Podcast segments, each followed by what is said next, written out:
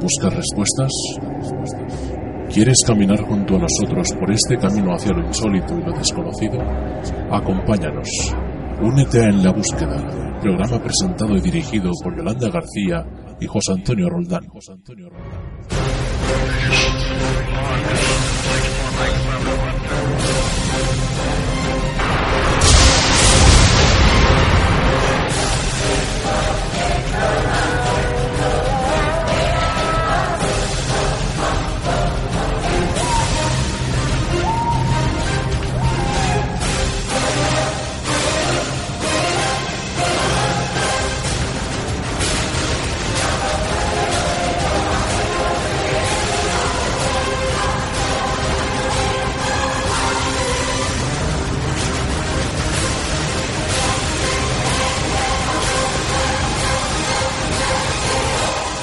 Crees que estás solo?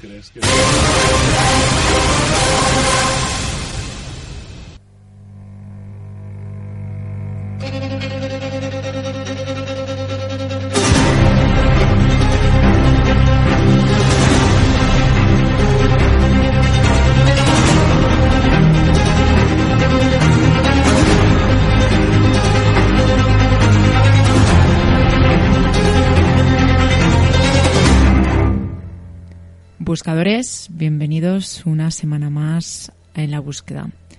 Hoy nos adentramos en ese programa número 100, en el que os traemos bastantes, bastantes sorpresas. Muy buenas, José Antonio, ¿cómo estás? Muy buenas, Yolanda, pues aquí celebrando los primeros 100 programas de En la búsqueda y la verdad es que contentísimo, ¿no? Porque llegar a un programa número 100, eh, bueno, es una labor que hay detrás y la recompensa como cada semana de contar con la ayuda y el apoyo porque no solo es la escucha sino que es la ayuda el apoyo y la compañía de, los buscadores que eso al fin y al cabo es eh, lo importante. Y no nos olvidemos del gran equipo que forma en la búsqueda de todos nuestros colaboradores de todas esas emisoras que semana tras semana nos emiten y sobre todo nuestra casita que es donde comenzamos a grabar en la búsqueda, que es de Radio, con nuestro director Carlos Ortega, al cual apreciamos muchísimo y también queremos dar las gracias por abrirnos desde un principio, sin haber escuchado el programa, las puertas de su emisora. La verdad es que sí, es un paso, es un camino este de en la búsqueda en el que hemos conocido a muchísima gente que, que están ahí junto a nosotros y bueno, llena mucho, llena mucho y esto del misterio no solo es eh, oscuridad y penumbra, sino que es luz y esa luz la da la compañía de, de los buscadores y de la gente en general que vamos encontrando, no solo en la radio, no solo en las emisoras, no solo en ese gran equipo que sí que podemos, eh, como se suele decir cordialmente, chulear de que tenemos un pedazo de equipo, sino que, bueno, que la verdad es que es emocionante, es emocionante estar aquí en este número 100, que bueno, ¿te acuerdas que habíamos preguntado a los buscadores en las redes sociales que qué quería que hiciéramos en el número 100?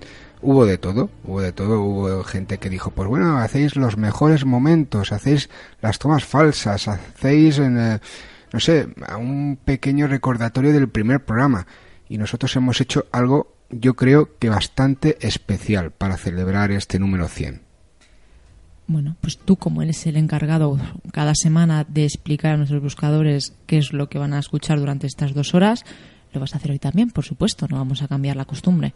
No, no, eh, algo que funciona, pues por lo menos yo creo que eh, va a gustar, va a gustar porque no va a haber resumen, no va a haber un, un max mix con los mejores momentos, sino que va a haber nuevos temas, todo. En estas dos horas de misterio va a ser nuevo muchísimos testimonios para iniciar el programa que tuvimos la suerte de encontrar eh, en la pasada presentación de mi libro diario de un psicólogo en, Igualada y testimonios de, de, todo tipo que tú pudiste entrevistar y la verdad es que algunos, bueno, todos, todos importantes y alguno incluso hasta inquietante. Sí, yo aconsejo que escuchen todos los testimonios que os traemos hoy en el programa número 100, pero que sobre todo escuchéis uno de una chica que se llama Ana, que es sobre una muñeca que a mí realmente, de verdad, ¿eh? se me puso la piel de gallina con este testimonio. Todos son muy interesantes, pero es que este en concreto supongo que como ella y como muchas personas que posiblemente me están escuchando ahora mismo, esos muñecos, esas muñequitas de porcelana a mí me dan terror, terror. Ya has dicho casi todo más o menos por dónde va y sobre todo lo que tuvimos la oportunidad de, comprobar otra vez que cuando una persona te cuenta, ya no vamos a entrar en el origen del testimonio en, del caso en sí, que puede ser, sino que cuando te cuentan algo que realmente han vivido, no te lo cuentan, lo viven. Y en el caso, por ejemplo, de María, de Laia, de Ana, realmente es que ver los ojos de Ana cuando te contaba el testimonio es que lo estaba realmente viviendo. Y uno que sí que vive también de manera muy especial sus personajes insólitos en su galería de personajes insólitos es Javier Arríes y hoy nos trae en este número 100 un personaje que de esos que no me gustaría a mí encontrarme como siempre en un lugar oscuro, en un rincón oscuro en la noche, porque este Peter Stuff se creía el hombre lobo. Pero no te preocupes que no va a dar detalles escabrosos. No, no, no, no, ya te digo que no. no sí, entre comillas que no.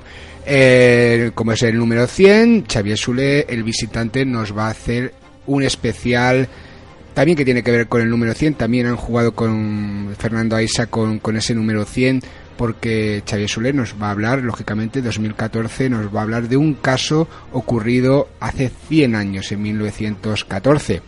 Fernando Aisa, en Busca Respuestas, eh, nos va a hablar de, lo que de la que se ha denominado la Gran Guerra, la de 1914. Esteban Palomo, algo que podemos ir a averiguar en Misterios en la Red, los misterios del Google Gear. Y bueno, hay un, más cosas y luego también un especial que vuelve, eso sí ha sido por petición popular. Vale, sí. Y he dado mi aprobación, ¿eh? que si no, esto no se emite. No, no, no, no se emite porque aquí la jefa es la jefa. Y Lucas Cobo nos ha hecho un especial en la búsqueda número 100 con sus personajes de humor, ironía, no sé cómo llamarlo, pero yo creo que, y me parece que ha tenido el valor también de imitarnos a nosotros. Sí, eso me parece a mí también. Luego ya la gente contacto arroba la búsqueda radio.com. Yo cuando me escucho me, me recuerda más a, a Carmen Sevilla. ¿eh? que a mí misma, pero oye, mira, a ver. Ahí, sí, con su ovejita. Ha hecho, lo que ha podido. ¿Con su hojita de misterio? Sí, con la ovejita. pues bueno, no, pero va a ser, va a ser, yo creo que, yo lo he escuchado, tú también, yo al menos me he sonreído bastante.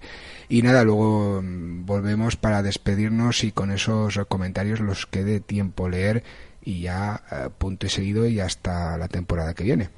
Pues queridos amigos, comenzamos el último programa, el número 100, el último programa de esta temporada.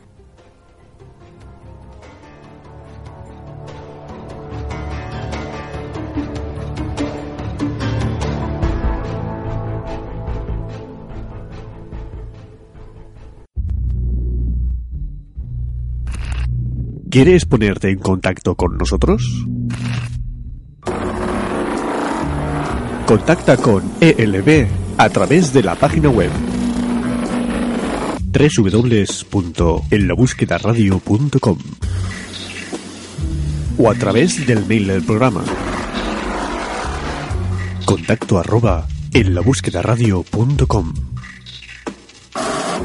Tienes muchas formas de ponerte en contacto con nosotros, incluso en nuestra página oficial del programa o a través de nuestro perfil de Facebook o síguenos en nuestro perfil de Twitter, arroba en la búsqueda 1.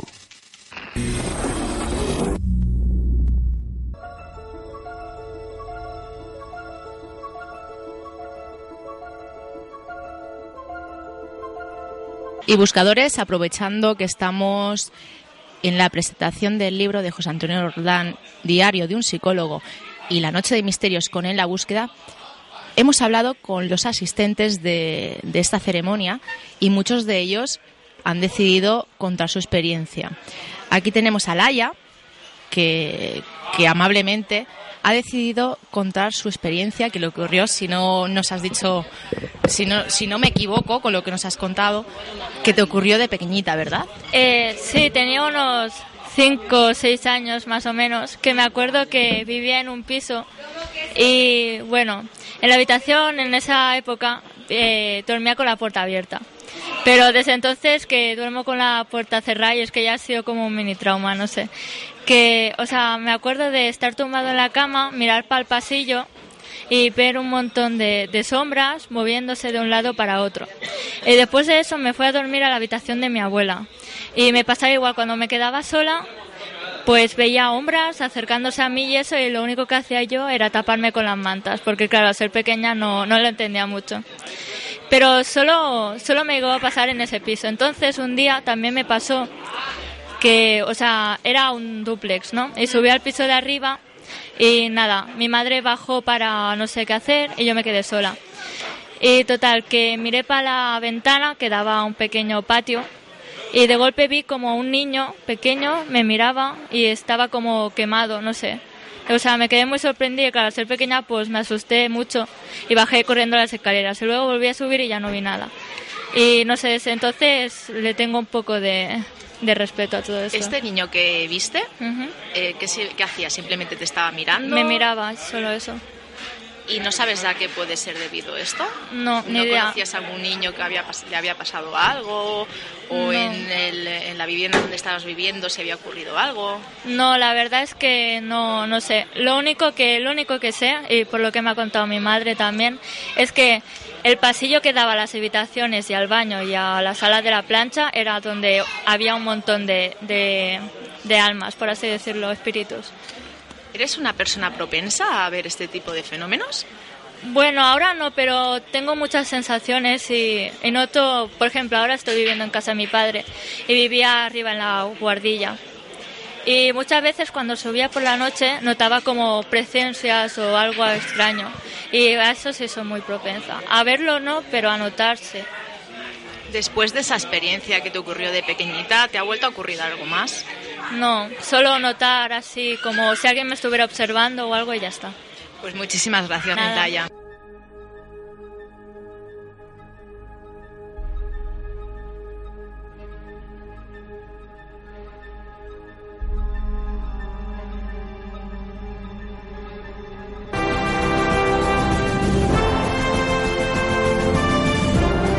Cuéntanos tu caso, comparte tu experiencia con nosotros. Ya no estás solo, ya no estás sola.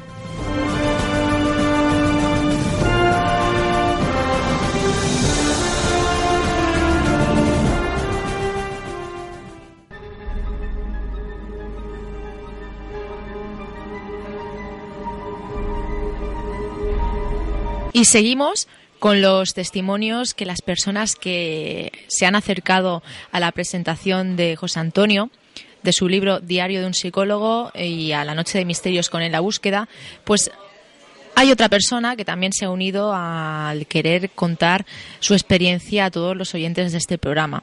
Ella se llama Ana y bueno, hemos estado hablando con ella antes de que ha, ha contado de- delante de todos los asistentes a, esta pequeña conferencia su experiencia, su vivencia.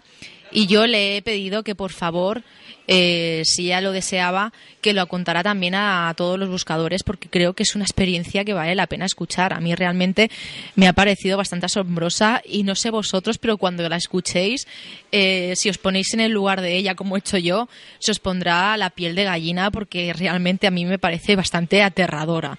Eh, muy buenas, Ana. Bueno, primero, bienvenida en la búsqueda. Gracias. Ana, eh, bueno, mm, ¿qué es lo que te ocurrió? Porque eso te, te ocurrió cuando eras pequeña, ¿verdad? Era pequeña, no sé si seis o siete años y, y mi madre tenía la manía de comprar cosas que le llamaban la atención, sobre todo tema infantil, para ponerlo pues en estanterías como una decoración. Entonces sí recuerdo una muñeca de porcelana eh, con el estómago, con un mecanismo, ¿no? Que, que- que apretabas el botón y cantaba.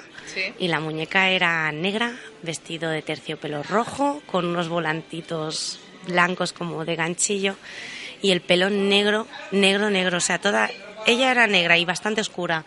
Y recuerdo que la puso en la estantería de, de mi habitación, donde yo dormía con mi hermana Laura. Mira, a lo mira, no mejor. sé, mira, me ha dado sí, a mí por- porque yo el Laura. nombre antes no lo he comentado y, y puede ser por ahí los tiros.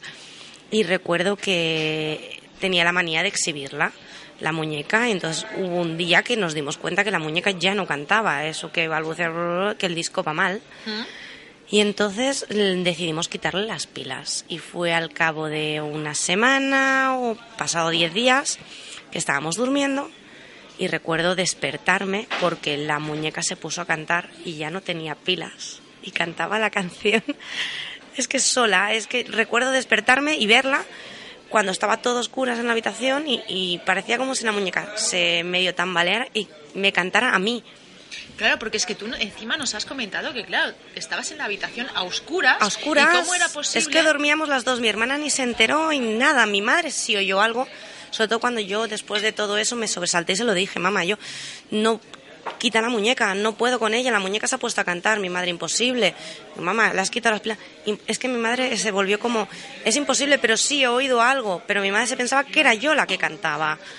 Y yo me volví como, como loca, mi hermana durmiendo no se enteró de nada y, es, me quedó muy grabada eh, la canción, todo, todo. ¿La podrías cantar porque antes la has cantado? Sí. la... es que a mí me ha parecido... Es, que, además te provoca pena. cuando Yo lloraba cuando la escuché cantar porque cantaba... Son tres noches que no duermo, Lala, de pensar en mi gatito, Lala, pobrecito, Lala, mi gatito, Lala, que no sé dónde estará. Es que yo me imagino estar en la habitación, a oscuras, en la cama, con la muñeca, que aparte a mí, yo también soy como tú, a mí este tipo de muñecas no es que, es que no me gustan nada. No, no me gustan. Y, y estar allí, y la muñeca sin pilas, que parece que me está mirando y empezará a cantar, yo es que de verdad te lo digo, ¿eh? yo no sé lo que hago. Es que es eso, porque yo no he visto, ya te digo, ni la película, como comentaba antes, ni la de Muñeco Diabólico, ni nada. Ni no la pienso ver, porque además a raíz de ahí es como que ya cogerle pánico a estas cosas. Pero me marcó mucho porque no tenía ningún sentido que esa muñeca sin pilas a la semana, 10 días, cantara sola con tanta claridad. Cuando antes de quitar las pilas apenas se entendía la letra de la canción porque no, porque no, porque es que era un mecanismo que, que ya no se entendía. La pila gastada funcionaba más lento y yo me marcó muchísimo. Yo me, me desperté, la miré, vi como si me mirara fijamente, a pesar de ser negra completamente la muñeca, y me, me sobresaltó. Tú fuiste al fabricante, ¿no? Nos comentas eh, para... Fue mi madre, porque yo le pedí que por favor esa muñeca fuera. O sea, yo a mi madre le dije, esto fuera. No puedo jugar con ella, no me gusta, no la quiero en mi habitación. Entonces mi madre sí que fue a la misma tienda donde la compró y le comentaron que es que el mecanismo del ombligo, que es un botón, se quedó encallado y que, debería quedar algún residuo de las pilas y por eso yo sonó lo que sola. comentaba, digo, a mí que me digan qué pilas son esas, porque vamos, o sea, te, te ahorras de pilas que no veas. Claro, es que estamos hablando que esto sería 1989 o algo así, 1800, hay 1989, 1990 más o menos. O sea, yo recuerdo que fue antes de hacer la comunión, unos años antes, y es una cosa que yo sé que la muñeca mi madre la guardó, nunca la he vuelto a ver y espero no volverla a ver en mi vida. Es decir, en que mi esa vida. muñeca anda por ahí aún. No lo sé, no lo sé. Yo sé que mi madre la escondió, nosotros no tenemos trastero, era un piso pequeño, humilde, no sé. Yo no sé si la muñeca desapareció o no. Yo sé que ella esas cosas le tiene mucho cariño y quiero pensar incluso que la tiene guardada en su habitación, en el, arriba en esas cajas que tiene, que yo nunca me atrevo a mirar, pero no es verdad que la quitó y, y nunca más. Pues muchísimas gracias, Ana, de verdad. Gracias.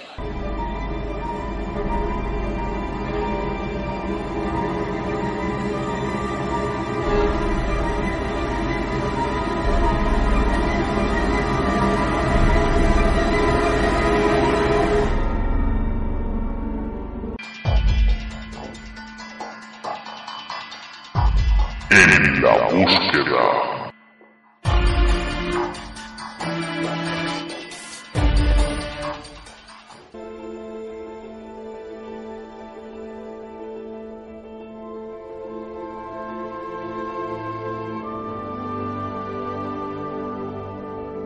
Y ahora, buscadores, hemos hecho una pequeña mesa eh, con algunos de los integrantes que han venido ya a la conferencia y algunos de ellos eh, van a contar lo que les ha marcado en su vida o una de esas vivencias que les ha marcado alguna vez en su vida.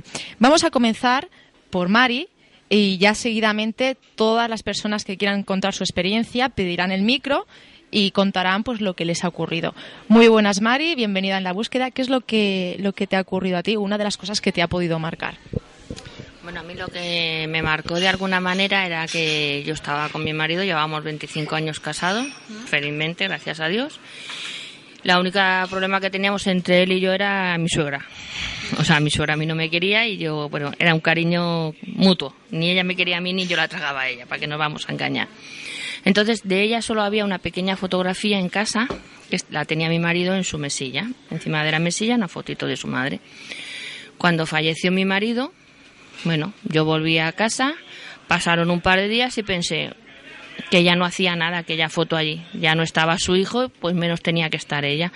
Pero bueno, por respeto, por recuerdo, por lo que fuera más hacia él que hacia nadie, no la tiré. Simplemente abrí el cajón de la mesilla y dentro de su propia ropa interior del hijo puse la foto de su madre. Cerré el cajón, me marché de la habitación y cuando volví al rato la fotografía volvió a estar en el mismo sitio que su hijo la solía poner, encima de la mesilla en el rinconcito. Bueno, pensé que a lo mejor es que había tenido la idea de hacerlo, pero no lo había hecho. Volví a coger la fotografía, levanté la ropa interior de mi marido, puse la fotografía y volví a cerrar el cajón. En ese momento tampoco pensaba ni siquiera deshacerme las cosas de, de la ropa de mi marido, ni muchísimo menos porque no estaba como para pensar en eso, pero volví a guardar la fotografía allí mejor en la ropa de tu hijo que en ninguna parte.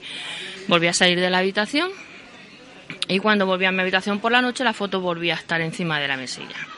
Bueno, yo hablé con mis hijas porque, claro, no dejaba de ser su abuela y yo pensé que en un momento dado a lo mejor para ella, cosa que como habíamos hablado todo y sin ningún problema, pero que quizá en el momento del fallecimiento de su padre sí echaban de menos a su abuela o podía ser algún motivo por el que ellas sacaran la foto y la pusieran encima de la mesilla. Mis hijas me dijeron que no, que eso no se les ocurriría nunca, y menos sabiendo que la poca relación que teníamos su abuela y yo, y que la foto de su abuela nunca la iban a poner, al contrario, porque además su propio padre había contado que, que en vida su madre me había hecho a mí la vida imposible. Que no, que no, que ya no habían puesto la fotografía de la abuela. Yo volví a coger la fotografía, la volví a meter entre la ropa y volví a cerrar. Así varias veces más hasta que un día ya me cansé y digo, mira, remedio, para que no te pongas encima de la mesilla, yo voy a poner una carpeta y varios trastos encima de la mesilla. Volví a meter la fotografía en el cajón y cuando salimos a dar un paseo, cuando volví estaba tanto la carpeta como los demás trastos que yo había puesto en el suelo y la fotografía en el mismo sitio. Entonces ya la última opción fue, pues mira, si no es por las buenas será por las malas lo siento en el alma, pero cogí la fotografía de mi suegra con marco y todo y la tiré. Esa no ha sido la única experiencia que he tenido, pero sí que ha sido bastante desagradable, porque luego cuando falleció mi marido, pues he seguido teniendo movimientos de muebles y cosas en casa, pero ya ha sido en un tono como con cariño. Sin embargo, aquello era como por, tú no me quieres, pero aquí me vas a estar aguantando mientras yo diga. Y ya te digo, el final, o sea, la forma de librarme fue cogerla y decir, mm, se acabó. No, o sea, del container no creo que vayas a subir, porque a las malas la quemo si hace falta, pero no, no, ya no, no ha vuelto. Pues muchísimas gracias, Mari, por tu experiencia. ¿Alguien más quiere, quiere contar su experiencia? ¿Francisco? ¿Quieres? Ah, ¿Tu nombre? Ah, hola, buenas, buenas noches. Me llamo Antonio eh, bueno, quisiera explicarle un pequeño relato que me dejó un poco marcaete. Eh, bueno, yo eh, estaba con mi mujer, eh, estaba con ella, hablando con unos amigos y quedamos para ir a su casa a tomar algo. Fuimos, bueno, fuimos a su casa, estaba la mujer, el marido y los niños. Y bueno, allí pues fumando, viendo la tele, hablando esto y lo otro. Pues viendo yo mirando la tele, de repente veo coger, pasar una sombra por delante, por delante de la tele, pasar por delante, vuelta otra vez para atrás y desaparecer. Yo me quedé parado, entonces pregunté si a, a los dueños si, si la habían visto y bueno, y me dijo que sí, que la habían visto. Digo, ¿qué pasa? Digo, que, que murió alguien aquí. Me dijo, sí, ha muerto, pues, murió un hombre que ahí donde esa Víctor Sombra tenía el cuarto suyo, incluso tenía la marca en el suelo del orinal, ¿no? y que no se quita y que no se quita nunca la, la marca del orinal y aquello pues me dejó marcado aparte de bueno unas cuantas experiencias más que tuve que bueno ya la iré contando buenas noches Muchísimas gracias. ¿Alguien más quiere? ¿Sí? Pues vamos a pasar el micrófono a otra buscadora que va a contar su experiencia. Dices tu nombre y comienzas. Bueno, yo me llamo Lourdes. Ah, no sé cómo empezar mi historia porque mi historia es un poco complicada. A ver, eh,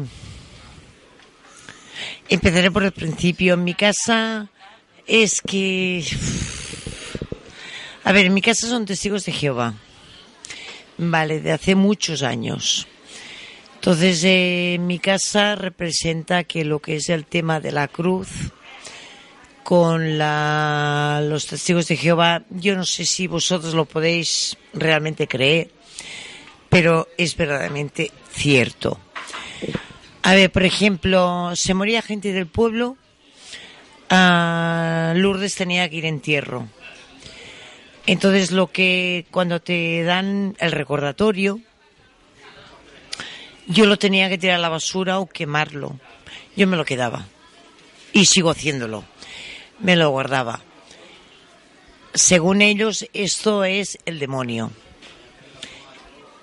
Eh, a ver, yo lo entiendo porque lo he vivido. Yo no sé hasta cierto punto la gente que está a mi alrededor me puede entender. Otra cosa, por ejemplo, a razón de que yo me quedara la esquela de la persona que había muerto, se morían los animales. En mi casa había dos granjas de cerdos de unos 400 animales. Entonces la gente a lo mejor no se lo cree, pero bueno, yo os lo explico. Ah, se morían los animales. Entonces venía mi abuela, mi madre, y me decía, a ver Lourdes, ¿qué tienes? Yo no tengo nada. Nada. ¿Qué te han regalado de tu cumpleaños o de tu santo? Nada, porque representa que los testigos de Jehová no pueden recibir nada a cambio. Yo decía que nada. Yo lo escondía todo. Y lo escondía en una, en una cabaña que había en un camino, lo escondía allí. Llegó un momento que mi hermana me lo pilló y me dice, ¿qué es todo esto? Digo, nada, me lo ha regalado María Ángeles, una amiga mía. Sí, pero ¿de qué? No, que el día que cumplí años me lo regaló, el día que cumplí el santo me lo regaló y bueno. Ella cogía y se lo metía en, en casa, ahí en el y me lo quemaba, dejaba de morir animales. Vale, yo pensaba, eso son tonterías, son tonterías moría otra persona porque ver, en mi pueblo era un pueblo de gente mayor y volvía a morir otra persona. Volvía a morir animales. Yo pensé, a ver, era jovencita, tenía siete, ocho, nueve años, era muy pequeña. Y hostia, a lo mejor es verdad que, que, que, que mueren por mi culpa. Pero yo me lo escondía. ¿Dónde está la esquela del señor este? Ah, no me han dado ninguna y empezaba a morir animales. Digo, a lo mejor es verdad. Y aquí quedaba. Pero bueno, llegó un día que murió alguien del pueblo, que era alguien, no era el alcalde, pero era alguien muy cercano al alcalde, que hacía muchas cosas para el pueblo. Yo lo quería mucho, porque se preocupaba mucho por mí, porque era una niña, bueno, en mi casa había muchos problemas. Y aquel hombre murió, yo aquella esquela lo tenía como, bueno, y aquella esquela la puse encima de la mesita entre cama y cama y la escondí allí. Pero debajo de, de papeles, de libros del colegio, lo escondí ahí. Pues aquella noche, se, mira, aún se me pone la piel de gallina. Aquella noche se abrió la ventana de, de mi cuarto, se abrieron los cajones y empezaron a salir todos los papeles volando. Sí, sí, sí, pero es para verlo. Yo aún lo estoy viendo. Y se fueron todos abajo la abajo a la calle. y yo escondida. Llamo a mi hermana, que estaba durmiendo en la otra cama, y mi hermana me contestaba. Es como si, si no existiera, era como un mueble. Conchita, Conchita, y yo le llamaba y no me contestaba. Bueno, todos los papeles que había en los dos cajones de las mesitas se fueron abajo a parar. Por la mañana le digo a mi hermana, ¿qué te has enterado lo que ha pasado? Ya, ya la habrás liado, porque como mi hermana no me quería, pues ya la habrás liado. Dice, ¿qué? ¿Te has entretenido esta noche a tirar los papeles para abajo? Digo, no, yo no he sido. Estaba cagada de miedo. Y desde aquella vez, realmente creí que había Satanás. El que quiera creer, que lo crea. El que no lo quiera creer, que no lo crea. Pero yo hoy en día creo que existe Satanás. Porque cuando tú te rebelas contra algo o escondes algo, se revela. Y el que lo crea, que lo crea. Pero yo de verdad que creo en él. Porque aquí me lo demostró. Me lo demostró muchas veces. En el sentido que murieron muchos animales en mi casa por culpa mía, por esconder esquelas. Es difícil creerlo si no lo has vivido. Pero supongo que habrá alguien que me va a creer, porque lo habrá vivido, o va a creer que existe Satanás. Pero yo lo he vivido, lo he vivido. Y os puedo garantir que lo pasé muy mal, muy mal. Pues muchísimas gracias. Además, además te tengo que decir una cosa. Las personas que, que realmente creemos en estas cosas y que respetamos lo que los demás nos cuentan, no tenemos por qué dudar de ti en ningún momento. Las personas que... que... Pero tú lo has vivido y tú crees en ello. Por eso mismo, yo no voy a dudar, yo no voy a dudar nunca de lo que tú, de lo que tú me cuentes. Y muchas de las personas que nos están escuchando ahora mismo. Aquí la palabra Satanás, una palabra muy fuerte, muy fuerte, que para creer en ella tienes que vivir, haber vivido algo muy gordo para poder decir sí creo en él o, o creo que existe. Y no todas las personas pueden decir esto, ¿me entiendes? Claro, la mayoría de aquí, a lo mejor el, el 90%, perso- el 90 de las personas me dirán que no creen en Satanás, porque no lo han vivido. Yo sí que lo he vivido. Entonces yo sé que existe. Pero existe al 100%. Sí, sí, no, no, es que no, no lo dudes, ¿eh? No lo dudes. Muchísimas gracias de verdad por contarnos tu experiencia. ¿Alguien más quiere? ¿Quieres? Sí. Francisco, nos están comentando. Bueno, eh, yo me llamo Francisco, yo no, tengo, soy bastante escéptico, no sé, considero que tengo una mente científica, ¿vale? No, mm, no creo en muchas cosas, pero mm, mis sobrinos, eh, no sé, tienen lo que yo considero un don y, y ven cosas. Eh, mi sobrino es muy pequeño, ya eh, bajaba del ascensor de, mi casa y, y, una vez haber bajado de- del ascensor mi hermana, yo y él, se giraba para el ascensor a, saludar a, alguien, a despedirse de alguien. A mi hermana se le ponían los pelos de punta, ¿vale? Eh, no sé. mm, Después de, esto, es, mm, de levantarse por la noche, mi sobrino, de, de- de decir que, que ha visto algo, que, que habla con gente que no ve na- nadie más excepto él. Muchas cosas. Mi sobrino, eh, esto lo- hasta los siete años le ha dudado. Incluso de, mira, de ver a mi padre una vez muerto, ¿vale?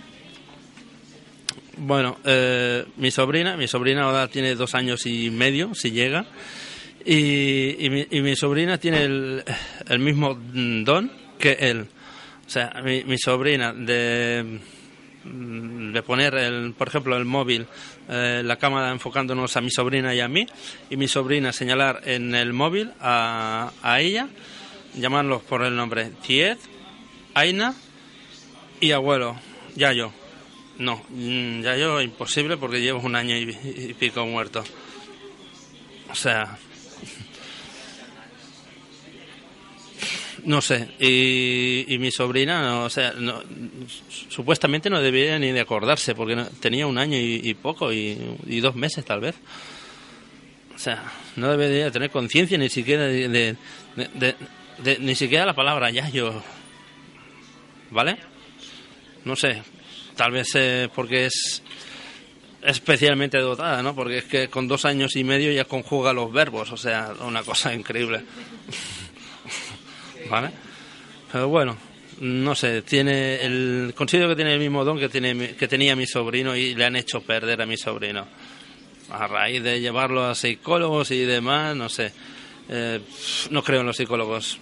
Considero una pseudociencia la psicología. ¿Vale? Esto es lo que yo no personalmente no he visto nada, pero mis sobrinos considero que tienen este don. Son capaces de ver gente que no está. Muy bien. Muchísimas gracias. querías contar algo que se te había se te había pasado al contar tu experiencia, ¿verdad? ¿Quieres contarlo?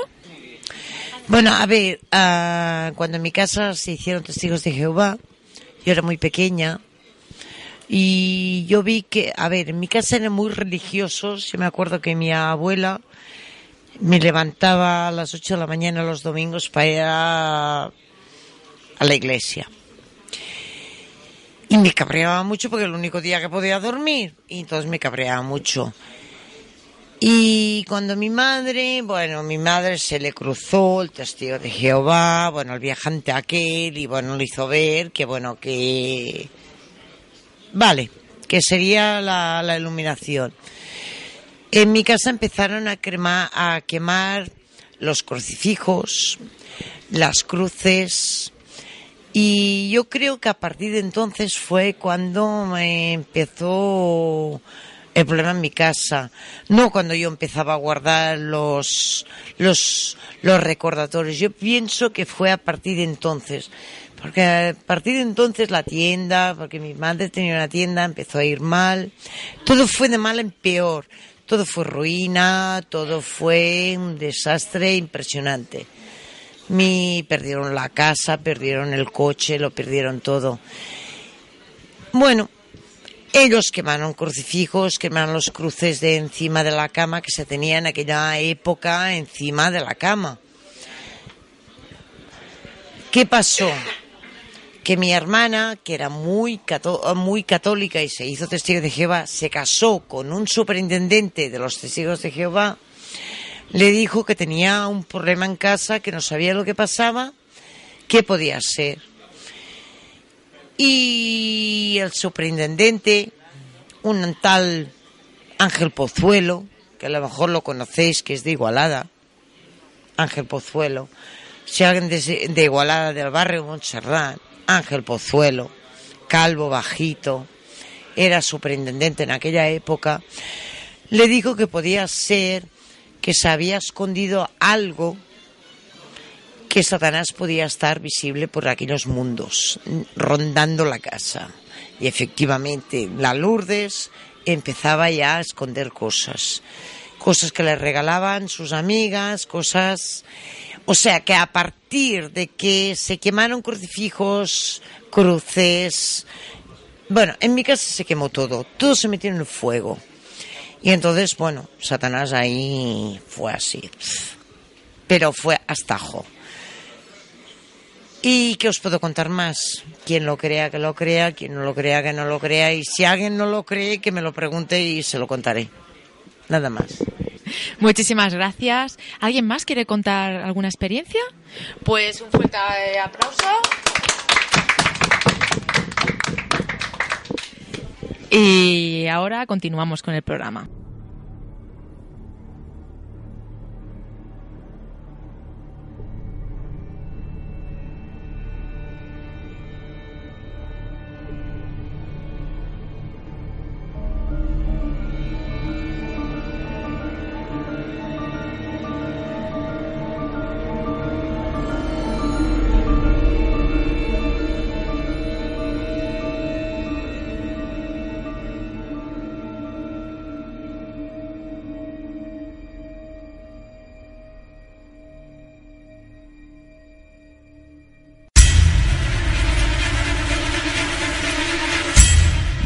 Solo, amigo buscador. Siéntete acompañado por todos nosotros en la búsqueda.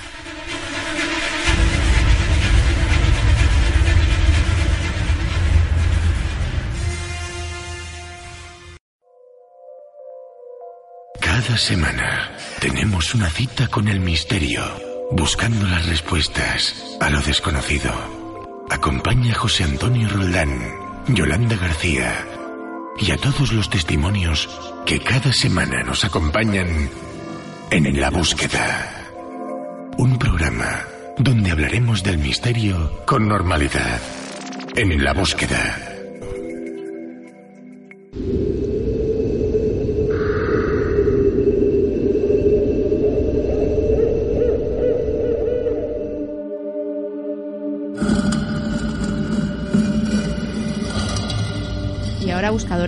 Nos adentramos en esa sección que tanto José Antonio como Lucas me están mirando y saben perfectamente que me gusta bastante.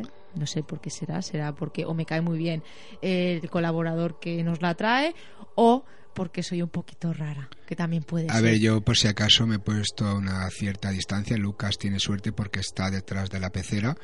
Y sobre todo lo que, lo que me traigo ya de la camisa por si se mancha, porque aquí sobre todo salpica mucha sangre y lo que no es sangre. Y luego sobre todo, muy buenas Javier, ¿cómo estamos? Espérate. Hola, ¿qué tal? Es que quiero decir, quiero Ah. compartir una cosa con él. Luego hay gente, buscadores y buscadoras, gente que nos escucha que dice, menos mal que no va a dar detalles truculentos. O sea, menos mal. Bueno, Sí, pues, Y hasta pues las vísceras, hasta las vísceras no- nos dan. O sea, no, es que no está muy bien. A mí Sí, sí. lo- Estamos hablando de esa galería de personajes insólitos que nos trae nuestro amigo Javier Arries, que bueno, que normalmente dice eso, no voy a dar detalles escabrosos y luego los acaba dando, pero vamos. Claro, te baja, tú bajas la guardia y luego te da como el otro día con el yogur y las vísceras. Pero bueno, ahí dejamos el asunto. Hoy Javier mm, nos va a traer, nos trae un tema, no sé si va a ser muy escabroso o no, pero bueno, tiene pintas, porque nos vas a hablar de Stuff, el hombre lobo. Sí, sí, sí, porque hemos tenido unos cuantos personajes que, bueno, pues tenían esa eh, ese esquema de vampiro psicopático, ¿no? Hemos visto ya algún- algunos de ellos. Pero todavía no nos habíamos adentrado en esa otra figura, ¿no? Que es la del licántropo, la del hombre lobo. Y este hombre, pese a que es un testimonio del siglo XV, pues es un testimonio realmente desgarrador. No voy a dar detalles, aunque alguno caerá.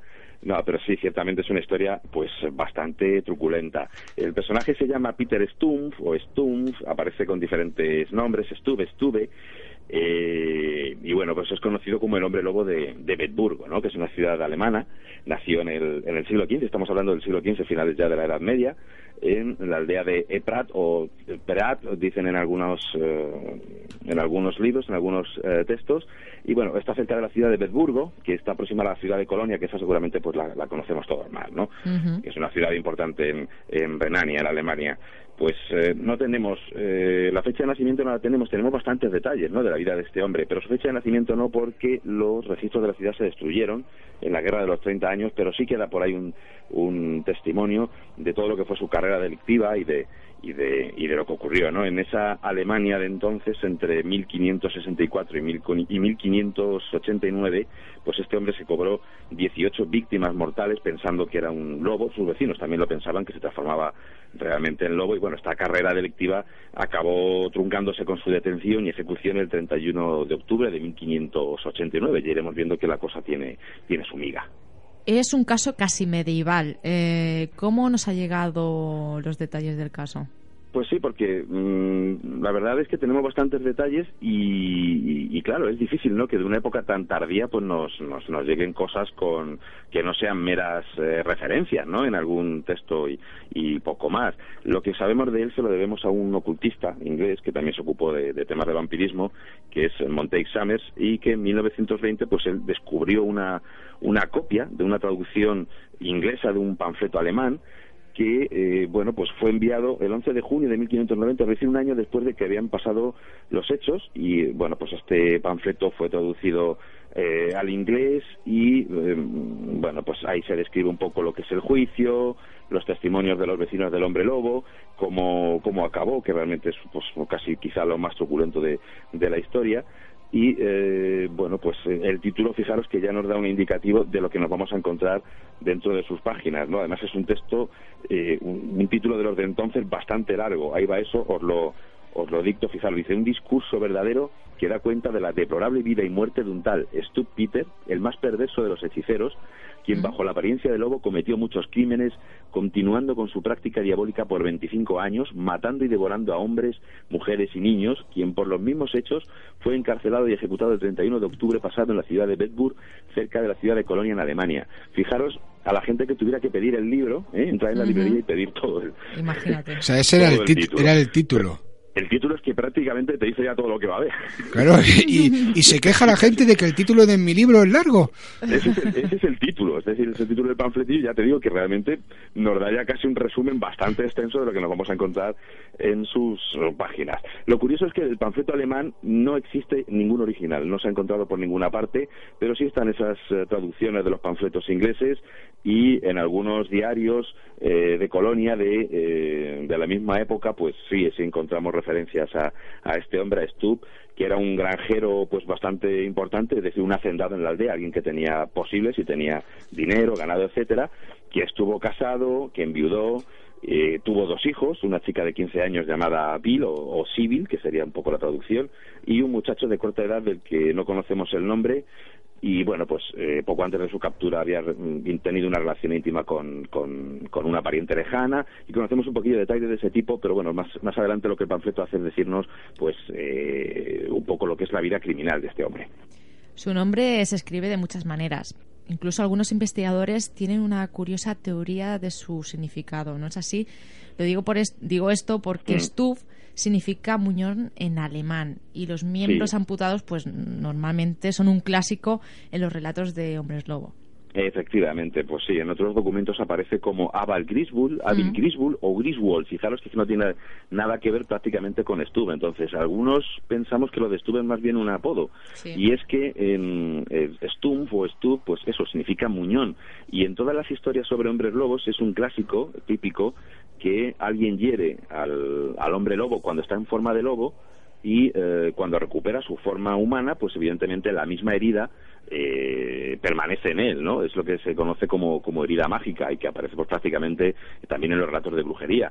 Sin irnos muy lejos, por ejemplo, el País Vasco está lleno de antiguas eh, historias sobre brujas en forma de gato mm, a las que se encuentra haciendo todo tipo de perrerías, aunque estemos hablando de un felino, y bueno, pues les, las golpean en algún tipo determinado y al día siguiente en la aldea pues aparece eh, alguna anciana que tiene justamente un golpe donde fue golpeado el gote, el gato, perdón, en la, en la noche anterior, ¿no? Pues prácticamente esto podría ser un poco lo mismo, ¿no? Hay Mm. muchos eh, relatos en este sentido en los que eh, alguien golpea a un lobo, a un hombre lobo, cuando es lobo, y eh, pues le corta una pata o, y realmente luego pues aparece con un, con un muñón, ¿no? El personaje correspondiente. Y es que, eh, por lo visto, este hombre pues eh, le faltaba la mano izquierda, con lo cual pues es posible que esto incluso sea también parte de la, de la propia historia, ¿no? De la leyenda del propio, del propio hombre lobo de, de Petersburgo. Y ahora vamos a entrar ya un poquito más en detalle, que hoy Javier estás un poquito suavecillo.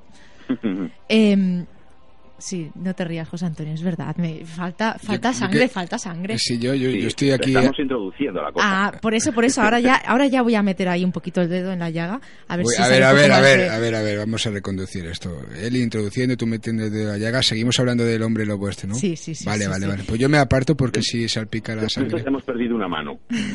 ya tenemos un muñón, o sea que ya, ya Javier. vamos entrando en vereda. Javier, ¿cómo inicias tú su carrera de crímenes? ¿Cómo se convirtió en hombre lobo? Mm, Bueno, pues la confesión de, de cómo llegó a esa condición, la, la- en cuanto a él le detuvieron le enseñaron el potro de, de tortura, bueno, pues ante la vista de aquello empezó a, a cantar, ¿no? Como se suele decir, y bueno, pues eh, ya empezó a comentar que desde los 12 años él eh, había sido practicante de magia negra, que se mm, tenía un interés inusitado, ¿no? En la nigromancia, en la hechicería y en todo lo que tuviera que ver con las artes negras. Bueno, pues él, eh, él dice que en un momento dado eh, invocó al propio diablo y que eh, pues pactó con él, ¿no? Eh, el diablo le dijo, bueno, que qué quería, ¿no? Que, es lo que más deseaba eh, para terminar con el con el pacto y bueno pues él llevado por su naturaleza pues muy cruel y, muy vengativa, como veremos, le pidió el poder hacer daño de manera impune a todos aquellos que le cayeran mal, enemigos, hombres, mujeres y niños, es decir, aquellos a los que realmente le tuviera algún tipo de odio, pues que pudiera acabar con ellos de una forma que nadie eh, pues pudiera culparle. El, demonio entonces lo que hizo pues fue regalarle eh, una especie de cinturón hecho de de piel de lobo, aunque los textos no lo dicen, pero luego veremos que tiene su sentido. Un, un cinto que él, al ceñírselo a la cintura, se convertía en lobo, según afirmaba él, y bueno, una vez que se lo quitaba, pues adquiría su forma humana, de modo que cuando él eh, quería acabar con alguien, pues sencillamente se ceñía el cinturón y os voy a leer una frase del, del texto eh, del Pafeto inglés porque lo define muy bien y con, con, con, unas palabras que realmente imponen, ¿no?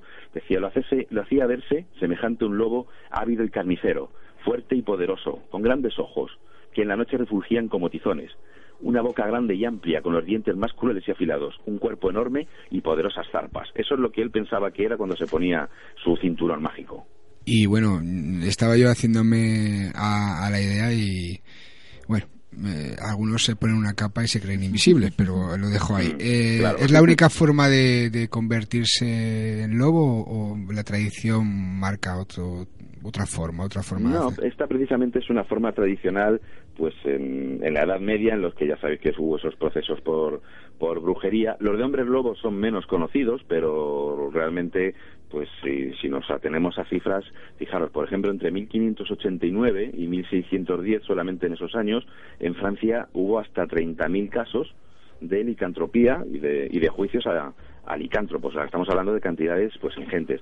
Lo que pasa es que siempre se ha englobado dentro de la hechicería porque se supone que estos hombres lobo alcanzaban su condición de hombre lobo precisamente como un pacto con el, con el diablo. Entonces tenemos esa forma que es la brujería y en la mayoría de los textos, tanto franceses como alemanes, aparece eh, la figura esa del cinturón de lobo que o viene una capa de lobo, pero generalmente es un cinturón, que se ciñe el, brujo, en este caso el hechicero, eh, da una serie de vueltas alrededor de un círculo y entonces él, eh, en algunos casos llevado por ciertos ungüentos que también contienen alucinógenos, como Belladonna, pues piensa que se está transformando realmente en un lobo. Las otras maneras, pues eh, antes de la Edad Media, era muy habitual entre los chamanes, por ejemplo, el que el chamán, de modo voluntario en este caso, se transforme en el nivel espiritual, por decirlo así, en, en un lobo, en un cuervo, en algún animal sagrado, en algún tótem, con el cual pues más o menos recorre los, los mundos sagrados.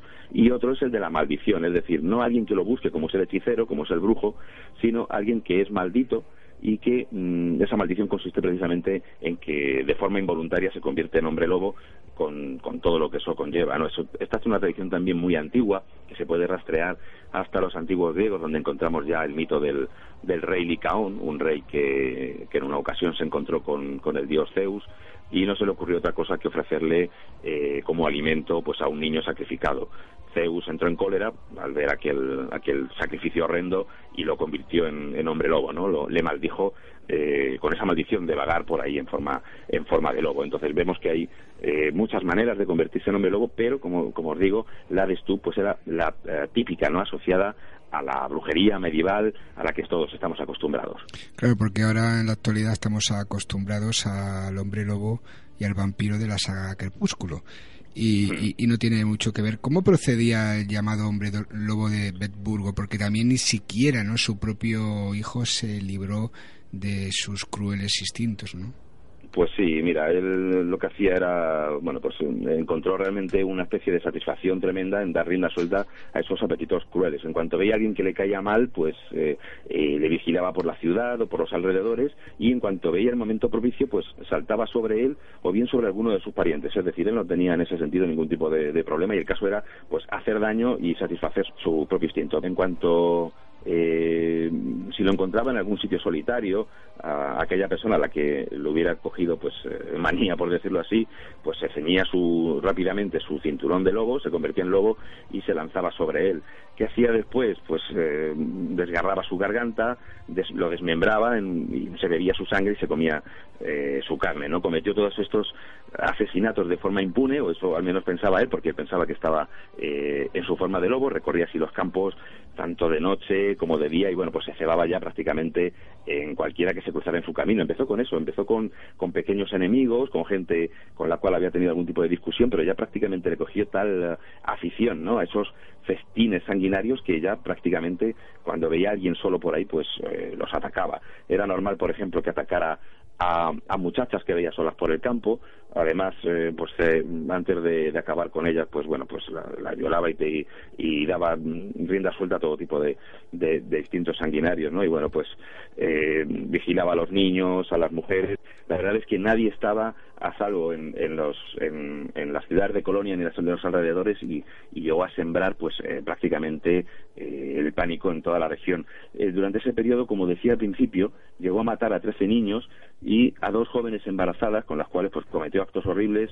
A estas dos últimas pues eh, sacó las criaturas del vientre de forma absolutamente brutal y se comió sus corazones palpitantes y él llegó a afirmar en su declaración que para él ese era uno el mejor de los de los manjares, ¿no? Y bueno, pues incluso como como bien has dicho, su propio hijo tampoco se libró de sus crueles instintos. Este hombre no debía, eh, no tenía ningún tipo de, de, de cortapisa moral uh -huh. eh, ni nada, ¿no? Ya viudo, pues vivía con su hija y pues eh, su lujuria también se, se cebó con su propia hija. De las relaciones incestuosas que mantuvo con ella, tuvo un niño, un niño de ese que, que comentaba antes, del cual no conocemos el, el nombre, y, y, bueno, pues el, el, texto de lo que hace con el niño me remito también al propio texto íntegro del, del, panfleto inglés del que hablaba antes, porque también tiene una fuerza pues escalofriante, ¿no?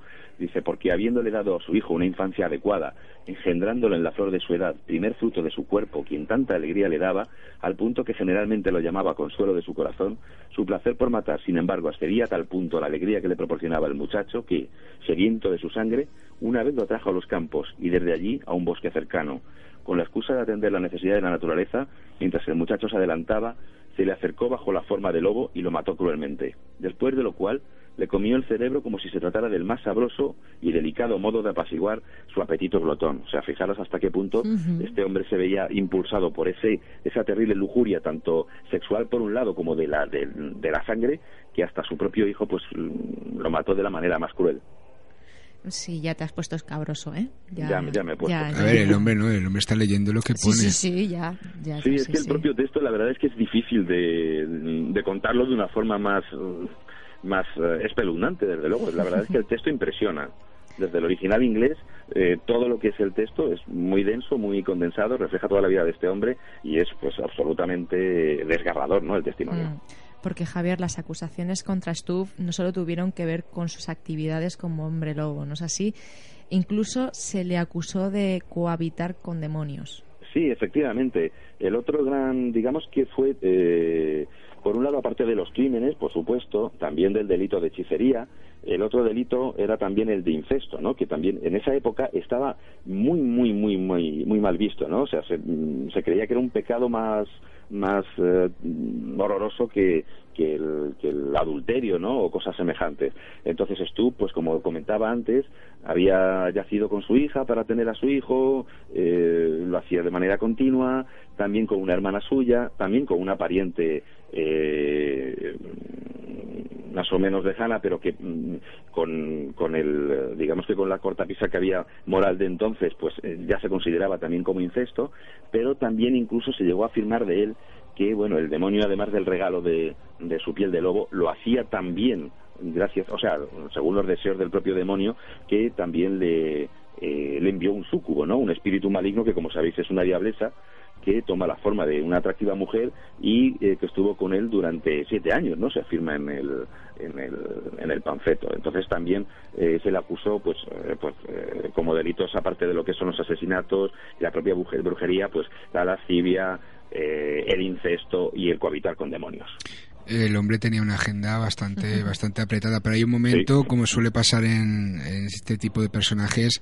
que terminan atrapándolo no y, en este caso lo, lo, atrapan y tiene un, un, fin bastante trágico no Sí, bastante, pues sí, bastante espantoso. Eh, durante mucho tiempo nadie pensaba, porque él se paseaba, era un, como decía antes, era un ciudadano bien, por decirlo así, iba con, pues muy bien vestido, saludaba a todo el mundo, era cortés, era agradable. Nadie sospechaba que Stubb era el responsable de los, de los asesinatos que habían tenido lugar en la, en la comarca, ¿no? Todo el mundo decía que había un lobo por ahí, que incluso los perros de caza no conseguían darle caza, que él era más rápido, él se sentía incluso como lobo, decía que era mucho más rápido que cualquier lebre, que cualquier, que cualquier perro, pero en un momento dado, pues eh, en medio de un ataque, eh, fue sorprendido por unos cazadores y al final le siguió una jauría de perros. Esta jauría de perros, pues él, eh, para quitársela de encima, lo que hizo fue quitarse el cinto, el cinturón de piel de lobo que llevaba para obtener su, de nuevo su, su forma de hombre. El caso es que eh, él dice que sí, que consiguió recobrar su forma humana. Los cazadores afirman que vieron la transformación, vieron cómo se transformaba de lobo en hombre y sobre todo los perros pues eh, pese a todo y pese a que era, tenía forma de hombre pues seguían ladrándole no entonces eso llevó a sus vecinos a decir ya está este es el este es el, el hombre lobo no que estábamos eh, buscando eh, total, lo encarcelaron y eh, después de, mantenerlo unos cuantos días en prisión, eh, después de esa confesión que decía al principio, que nada más enseñarle el potro de tortura, pues él empezó a, a contarlo absolutamente todo. Tanto su hija como su amante, Catherine Trompin, también eh, fueron investigadas. Se encontraron que también habían participado en algunos de los crímenes y bueno pues todo esto acaba de una forma casi tan truculenta como la propia vida de, de, Stubb y de, y de, su familia no el veredicto se dio el 28 de octubre de 1589 Stubb evidentemente se llevó la peor parte porque fue el, el digamos el más sanguinario y fijaros se le condenó a una muerte horrible que se llevó a la práctica en tres días y yo a veces me imagino los tres días que estaría dándole vueltas Stubb en su en su calabozo no a lo que le iban a hacer cuando cuando acabaran con él. Y cito de nuevo el texto fijaros dice condenado a que yaciera sobre una rueda una rueda horizontal no y a que con tenazas al rojo vivo se le arrancara la piel de los huesos en diez lugares distintos o sea desollarlo vivo.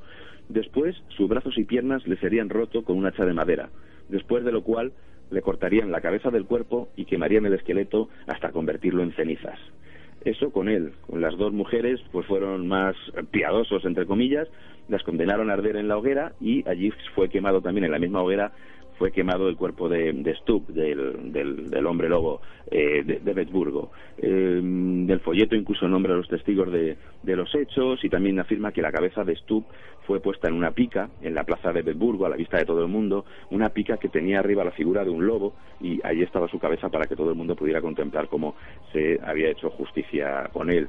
Como última cosa, fijaros que esto de desollarle vivo, a mí en el panfleto no lo dice, pero a mí me suena a que era una de las formas, porque en muchos otros eh, procesos y en toda la mitología del hombre lobo se afirma que es así, que el, hombre lobo tiene por dentro de la piel su piel de lobo. Entonces, en algunos casos, se le amputaba un miembro sospechoso de ser hombre lobo o se le desollaba para darle la vuelta a la piel para comprobar si realmente tenía ese vello interno, ¿no? Que, era, que se supone que cuando se convertía en lobo se daba la vuelta. Pero bueno, fijaros en ese fin escabroso. Tengo delante mío una, un una, un grabado de la época y es donde en, en, el mismo grabado pues están indicando las diferentes fases de ese suplicio y, y, y bueno pues eh, realmente es, es, es tremendo no es de un de un gráfico pues que realmente sorprende. Casi Javier casi no igual de, de bestias eh, los ejecutores que, sí. que, el propio que el propio el asesino propio no pues eh, imagínate qué forma de, de hacer justicia. Sí efectivamente eh, lo que mm, comentaban, claro, porque aquí nos llega el caso, bueno, y esto, evidentemente, este hombre se convertía en lobo. Eh, como os decía antes, en algunos casos el diablo a los brujos les da un cinturón, pero en otros casos lo que les da es una especie de pellejo de lobo. Y a mí no me extraña que los propios vecinos que primero que el propio Stubb pensara que realmente era un lobo y existe realmente una enfermedad eh, en, psiquiatría que es la licantropía en la cual la persona que lo sufre cree realmente que se está convirtiendo en algún en algún tipo de animal a veces en lobo a veces en, en otro tipo de animales incluso imaginarios y bueno posiblemente Stubb pues pensara que realmente se convertía en lobo al ponerse ese, ese cinturón que a lo mejor era algo más que un cinturón como digo porque en muchos casos era algo que cubría buena parte del torso. Esos cazadores ya llevados por el miedo, porque esos crímenes continuos pues crearon una, una atmósfera de terror, de pánico colectivo en toda la comarca, es posible que estuvo a tratar de quitarse esa pelliza, me imagino yo, al menos es una teoría que yo lanzo ahí, eh, pues quizás se sintieran eh, impelidos a pensar que realmente ese lobo se había convertido en hombre, ¿no? que se había eh, despellejado, por decirlo así, se había quitado su pellejo de lobo y ahora aparecía la forma del hombre normal ¿no? que había debajo de esa, de esa forma de lobo, sin darse cuenta de que realmente aquello era un, pellejo de lobo pues muerto en otras circunstancias. Pues yo, Javier, creo que nos tendríamos que empezar a plantear el tema de cambiar de nombre la sección. En vez de llamarlo guía de personajes insólitos, lo podríamos llamar guía de personajes escabrosos. Escabrosos, sí, sí, sí, desde luego. No, alguna algún día sorprenderemos con algún personaje eh, que no sea tan sangriento. ¿eh? bueno, contacto arroba la búsqueda por, ahí, por, por ahí lo tengo preparado para que para que tengamos esa una de cal y otra de arena. Bueno, que quien quiera poner incluso para la próxima temporada un nombre diferente a la sección y así no os leáis tanto vosotros, pues eh, sí, pues está, está bien. Contacto arroba la búsqueda radio.com. Yo creo que sí que es interesante conocer este tipo de, personajes porque son, digamos, a raíz de ellos eh, surgen muchos mitos como el del propio hombre lobo, ¿no? Y bueno, hay que mirar la historia, sobre todo para no repetirla y sobre todo, lógicamente, mirar los datos porque no son, no estás contando un relato, una fantasía, estás contando hechos que sucedieron, ¿no? Imagínate la humanidad, ¿no? En aquel momento ya lo poco humana que era. Muchísimas gracias Javier Arríes eh, por esta galería de personajes insólitos, por este personaje que nos has traído hoy y nada, por el trabajo tan bueno que hay que decirlo que estás aquí desarrollando en la búsqueda. Pues muchas gracias a vosotros por dejarme compartir a esta, no sé si galería o alegría de personajes. sí, sí, no, son muchísimos. Una forma irónica de llamar a la sección. Yo, yo sobre todo me, me, alegraría mucho, entre comillas, de, encontrarme con uno de tus personajes en, la oscuridad, eh, solo. Muchísimo. sí, para salir corriendo. te digo. Sí, pero si está oscuro no ves. Sería, sería una de las pocas veces que yo correría, eso sí que habría que grabarlo. No, lo ves, pero si empieza a aullar ya empiezas a pensar en Stu y en gente así, claro. la, cosa se pone fea. Muchísimas gracias, Javier Arríes, y hasta la próxima. A vosotros.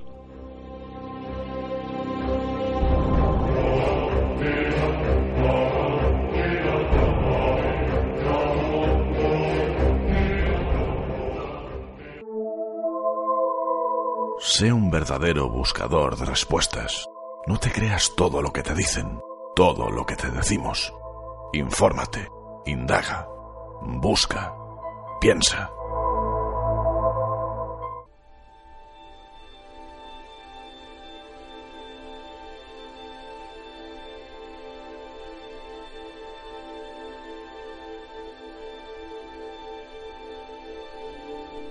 Eran las 17 horas 55 minutos del 15 de febrero. En la localidad de Chanco, en Chile, se escuchó un estruendo en el cielo. Sus habitantes, alarmados, dirigieron sus miradas hacia allí. Y lo que vieron les dejó sorprendidos. No habían visto nunca nada igual. Un objeto cilíndrico de gran tamaño que producía un ligero ruido a motor estaba en llamas y se, y se precipitaba lentamente sobre los bosques de la localidad. Esto no ocurrió ayer, ni siquiera anteayer. No, no, tampoco hace diez años ni veinte. Esto ocurrió hace cien años.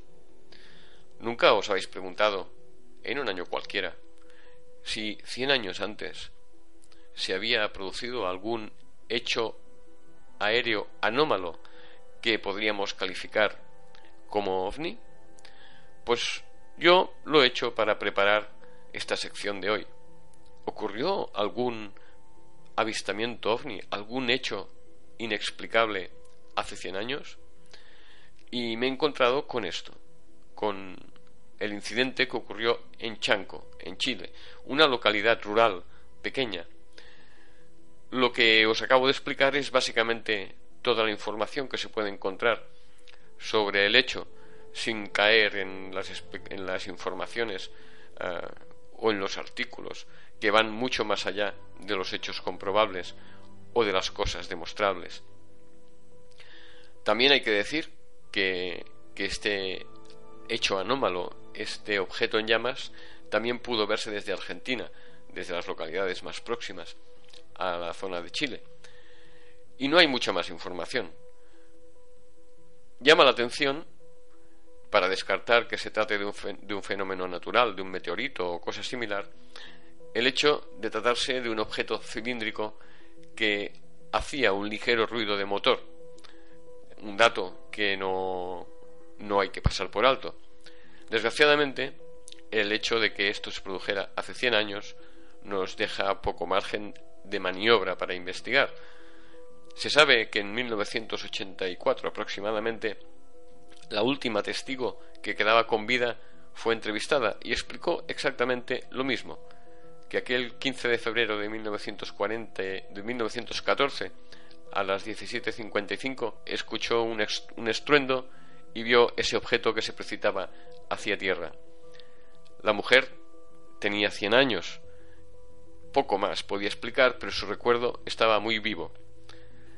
Y si he buscado un caso de hace 100 años, no es porque sí, es porque en la búsqueda nuestro programa cumple sus 100 emisiones.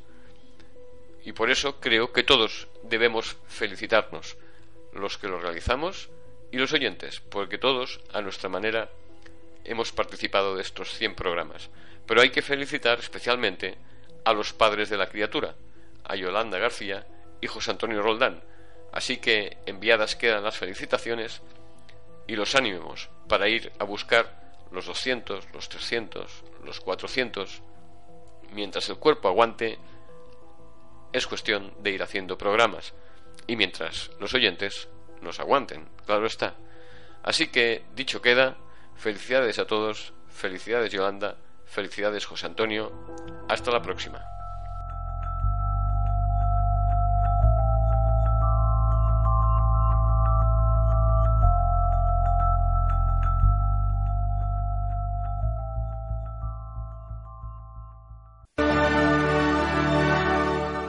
Sé curioso, sé un buscador.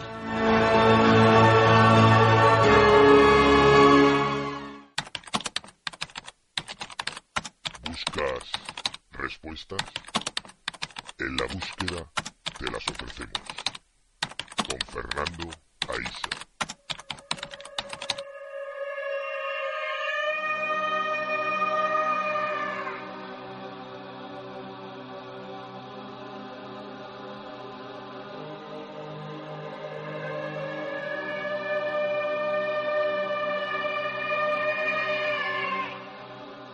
Queremos antes de comenzar, felicitar a En la Búsqueda y a su magnífico equipo por sus 100 programas.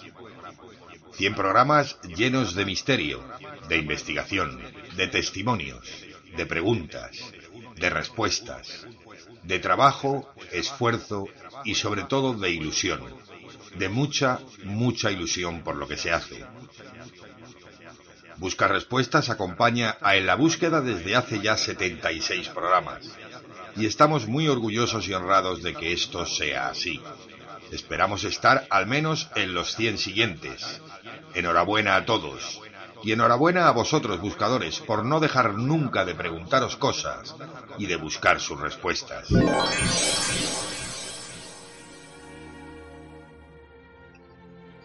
Y como el programa de hoy va de cifras redondas, nosotros continuaremos con ellas. El 28 de julio de 2014 se cumplen 100 años del comienzo de la Primera Guerra Mundial, también conocida como la Gran Guerra. Fue este un conflicto que tuvo enormes consecuencias para la sociedad de su época y que marcó un antes y un después en la historia de la humanidad. El 28 de junio de 1914, Europa recibía con cierta indiferencia el asesinato del heredero al trono del imperio austrohúngaro Francisco Fernando y su mujer a manos de nacionalistas serbobosnios en Sarajevo. La mayoría de los dirigentes políticos y militares comenzaban sus vacaciones de verano y no dieron mucha importancia a la noticia. Cosas peores habían azotado al continente en los últimos años para que la muerte de una persona trastocase el delicado equilibrio que regía las relaciones internacionales. Nadie imaginó que este suceso generaría una cascada de acontecimientos hasta culminar en la invasión austrohúngara de Serbia y una semana más tarde el inicio de la Primera Guerra Mundial, la Gran Guerra. En ella se implicarían todas las potencias y su suerte cambiaría para siempre el destino del mundo, tal como hasta entonces era conocido. No son pocos los historiadores que han hecho coincidir el inicio de la Edad Contemporánea con el comienzo de la guerra en 1914, no con la Revolución Francesa. Los cambios que este conflicto provocó no son menores que los introducidos en 1789, y sus consecuencias transformaron de igual modo la política, la cultura y la sociedad. Entre los numerosos interrogantes que plantea la Gran Guerra hay dos particularmente complejos que los estudiosos llevan décadas tratando de dilucidar. ¿Qué pudo ocurrir para que los hechos se precipitasen de tal forma que el mundo se viese abocado a los horrores de una guerra mundial? Y cuáles fueron las causas que motivaron aquel conflicto. Bueno es que la guerra sea tan terrible o podríamos llegar a disfrutarla.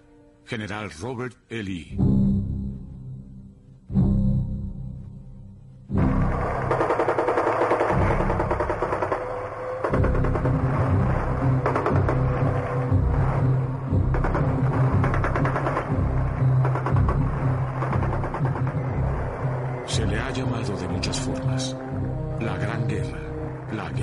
Acabaría con todas las guerras. La Primera Guerra Mundial. El conflicto que involucró al mundo entre 1914 y 1918.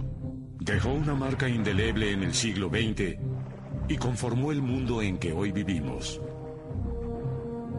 Nunca se habían enfrentado las naciones a tal escala. Los avances en el armamento permitieron matar soldados en cantidades sin precedentes. Al alejarse al fin los nubarrones de la guerra, habían caído monarquías, surgido nuevas naciones y se habían plantado los cimientos de un conflicto aún mayor que abarcaría al mundo entero.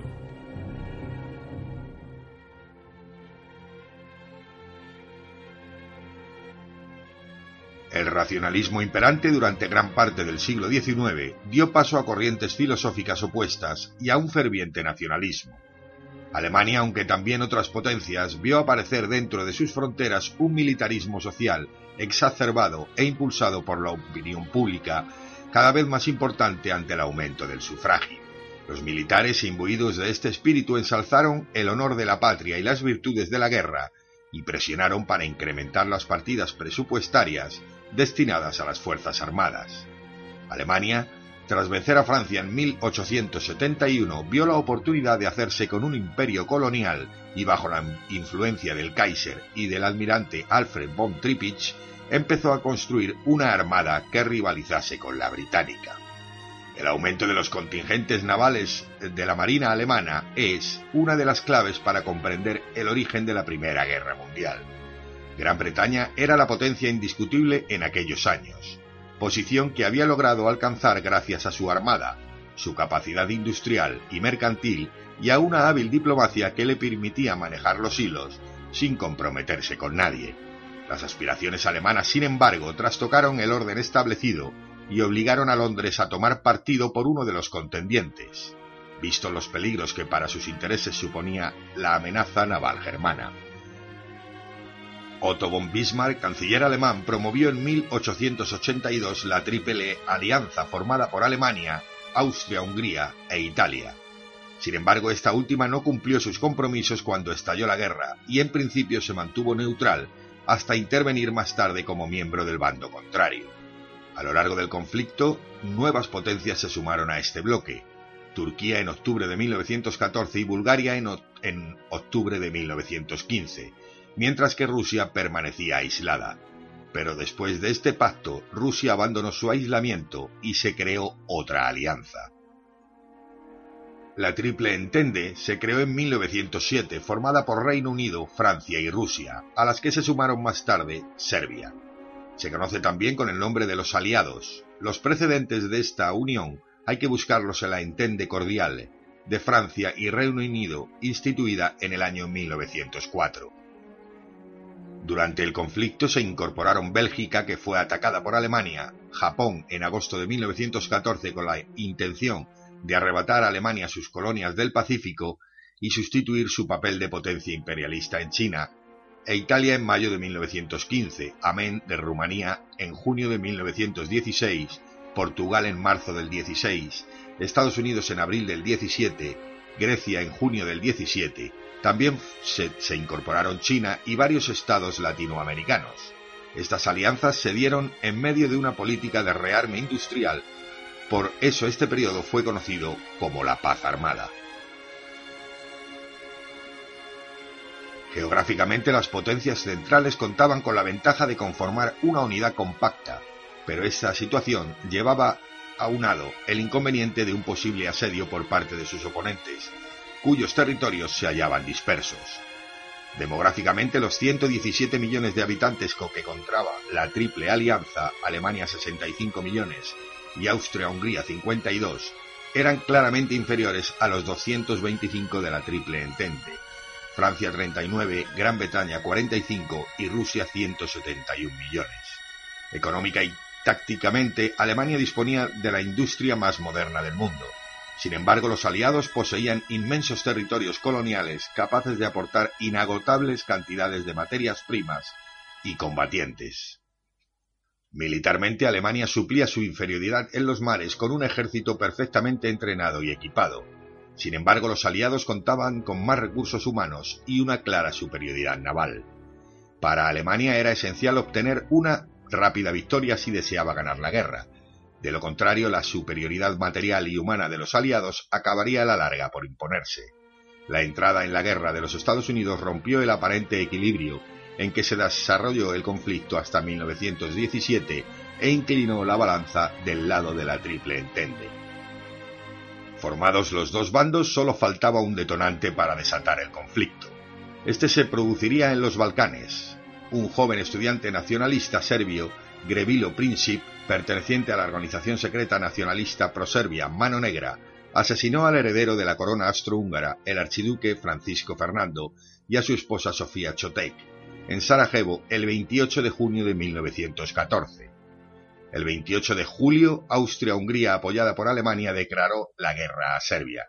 Entonces se pusieron en marcha las alianzas. Rusia, aliada de Serbia, declaró la guerra a Austria y a Hungría, y el 1 de agosto Alemania, aliada de Austria-Hungría, declaró la guerra a Rusia y dos días más tarde a Francia. La penetración alemana en Bélgica con vistas a la invasión de Francia decidió a Gran Bretaña a declarar la guerra a los alemanes el 4 de agosto. Por su parte, Italia, alineada en el bloque de las potencias centrales, incumplió sus obligaciones con la Triple Alianza y se mantuvo neutral, aunque más tarde se incorporó a la guerra, pero de parte de la Triple Entente. En 1918 ambos mandos atravesaban serias dificultades, tanto militares como económicas. Sin embargo, la fatiga era más visible en el mando de, las potencias centrales que en la de los aliados, pues la incorporación de los Estados Unidos al conflicto había supuesto una auténtica inyección de recursos materiales y humanos. No obstante, en 1918 los germanos consiguieron eliminar definitivamente del escenario bélico a los rusos que habían iniciado negociaciones para poner fin a la guerra. Una serie de derrotas continuadas habían animado al gobierno revolucionario soviético a firmar en marzo el Tratado de Brest-Litovsk. Con las manos libres en el frente oriental, el general alemán Ludendorff inició una ofensiva en el lado occidental. Fue la conocida Segunda Batalla del Somme, para diferenciarla de los combates que se habían desarrollado en la misma zona en 1916. La iniciativa fracasó pues los aliados frenaron la ofensiva en el Marne, en el mismo lugar donde Joffre había hecho abortar en 1914 el plan Schieffen. La contraofensiva aliada, al mando del general Foch, fue iniciada en julio de 1918 y forzó el repliegue de las tropas alemanas. En agosto, un nuevo ataque aliado, que empleó abundantes carros de combate, desplazó a los germanos hasta la frontera belga la crisis militar se tradujo en deserciones masivas. El 8 de noviembre de 1918 estalló en Berlín un movimiento revolucionario y el Kaiser Guillermo II abdicó. Se formó un nuevo gobierno que encabezó el socialdemócrata Elberg. Alemania firmó el armisticio el 11 del mismo mes. La monarquía de los Hohenzollern dejó paso al establecimiento de una república demócrata llamada Weimar, regida por un frágil sistema parlamentario, que fue presa de una gran inestabilidad hasta 1933, fecha en que Adolf Hitler abolió la democracia. Esa fragilidad fue causada principalmente por la crisis económica de la posguerra y sus secuelas sociales y políticas. El imperio austrohúngaro se rindió a mediados del mes de noviembre, en tanto que búlgaros y turcos lo habían hecho ya en septiembre y octubre respectivamente. Miles de hombres no sobrevivieron para contar a sus mujeres, madres e hijos que la guerra moderna era una locura, un enfermizo negocio en que los viejos generales enviaban a miles de jóvenes a morir como ovejas en cargas a la bayoneta calada contra las ametralladoras. Y yo, para terminar, te dejo la siguiente reflexión. Hay que evitar el combate en lugar de vencer en él. Hay triunfos que empobrecen al vencido, pero no enriquecen al vencedor. Con esto nos despedimos hasta la temporada que viene, siempre y cuando la dirección de En la Búsqueda tenga a bien tenernos junto a ellos. Para nosotros ha sido un verdadero placer y un privilegio estar esta temporada junto a vosotros. Un abrazo y hasta muy pronto.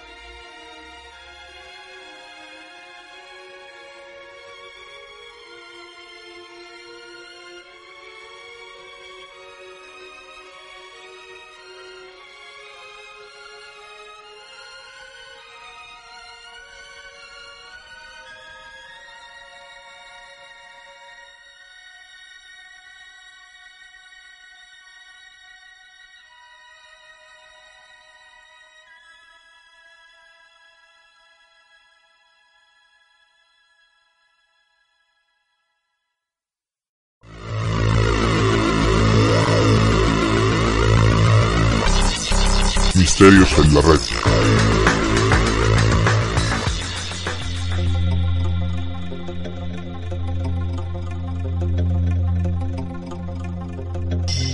En un mundo donde todo está conectado a Internet, no es complicado poder recorrer las calles de remotas ciudades y lejanos países. Existe un transporte para ello, un ojo que todo lo ve, que permanece siempre en movimiento captando metro por metro cuadrado de las calles de medio mundo. Un objetivo capaz de trasladarnos allá donde queramos en un solo clic. Me estoy refiriendo a los ojos de Google Street View. Posiblemente hayáis visto en vuestra ciudad el vehículo oficial de Google con su cámara en el techo recorriendo las calles y captando cada centímetro cuadrado a su paso. Esta escena es muy común. Este preciso instante no son pocos los vehículos que se encuentran operativos en cientos de ciudades y no menos países.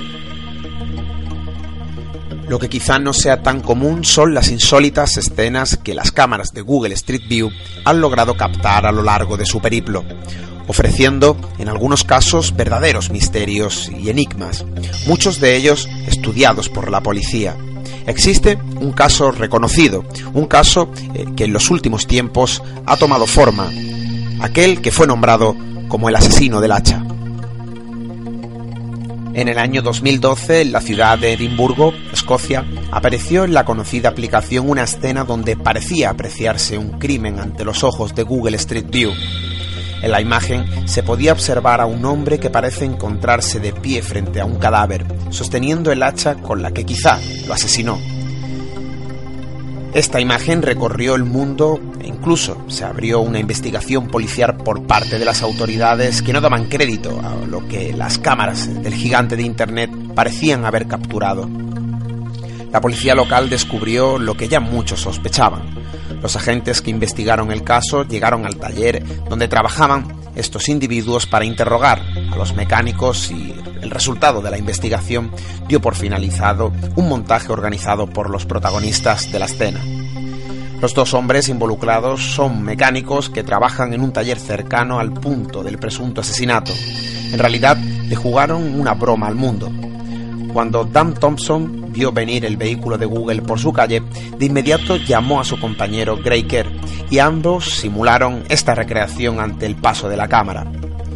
En esta ocasión se pudo obtener la respuesta a esta pintoresca escena mostrada al mundo a través de la aplicación. aunque existen decenas de ellas que aguardan pacientes a quien desvele el misterio que las precede. En muchas ocasiones han sido acusadas de fallos en la cámara, en otras a meros montajes premeditados, y no son pocas imágenes las que quedan situadas en el archivo de los expedientes X de la gran red. He querido acercaros una parte de este tipo de curiosos y en algunos casos misteriosos registros. Los siguientes son solo algunos de ellos. Monstruo de humo. Las cámaras del Street View captaron una extraña nube en un pueblo italiano. Aún se desconoce si es polvo de la cámara o alguna especie de humo provocado por fuego. La forma ha sido comparada con la de un monstruo de humo, similar a la de la serie Lost. El diablo y su hijo. Las cámaras de Street View captaron una extraña y borrosa figura por encima del lago Cuarten, en Suiza. La figura parece como si fueran dos personas con túnica. Se ha hecho suposiciones de que podrían ser el anticristo y su hijo. Pinzas gigantes en el cielo. A inicios de este año, un par de gigantes y flotantes pinzas fueron captadas por Street View, por encima de una chimenea. Desde entonces, Google removió esta imagen de la ciudad de West Bromwich, en Reino Unido. Se dice que era un error de los técnicos al momento de ajustar la cámara. Los siameses. Un hombre con tres brazos, tres piernas y dos cabezas fue captado por Google Street View.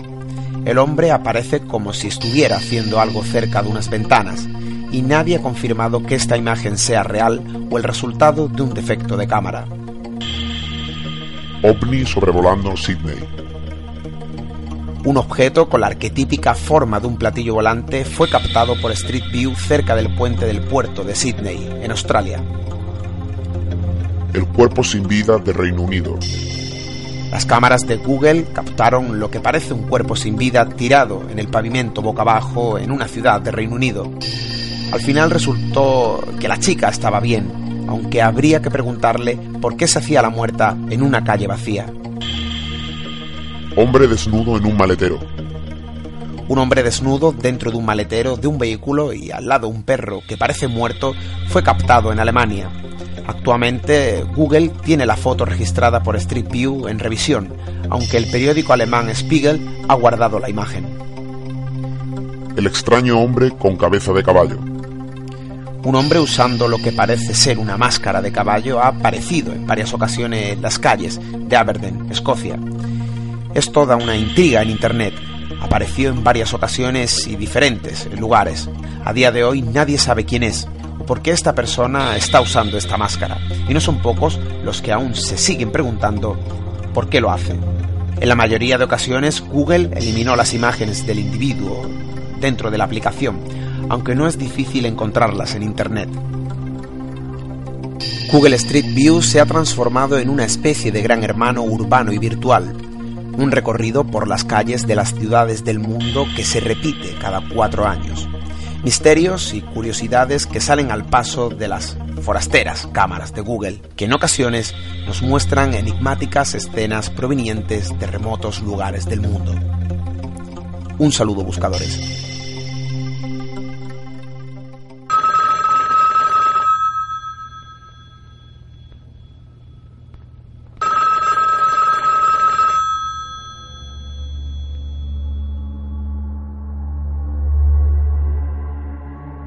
Si quieres ponerte en contacto con nosotros, llámanos al 635 82 79 54.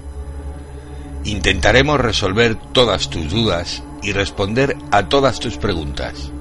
Recuerda, 635 82 79 54.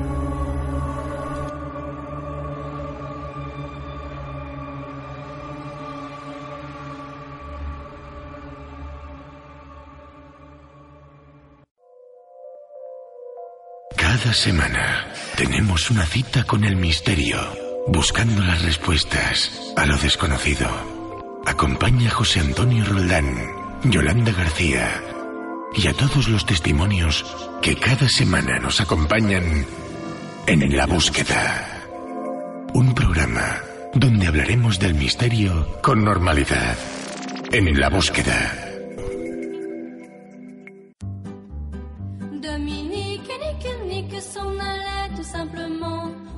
Una ficción novelada sobre la vida de un personaje diferente al resto de la humanidad. Diario de un psicólogo, desde que fui hasta que dejé de serlo. De José Antonio Roldán, ediciones Carusel. Disponible ya en librerías o en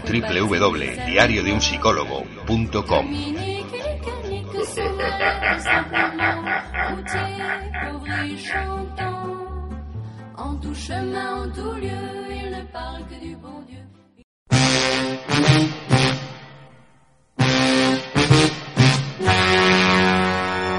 Vigila quien llama. No contestes al teléfono. No abras la puerta. No intentes esconderte. Si vas a enterrar la verdad, asegúrate que no pueda salir. No leas las instrucciones de este medicamento y no consultes a tu farmacéutico. En la búsqueda. Sé un buscador.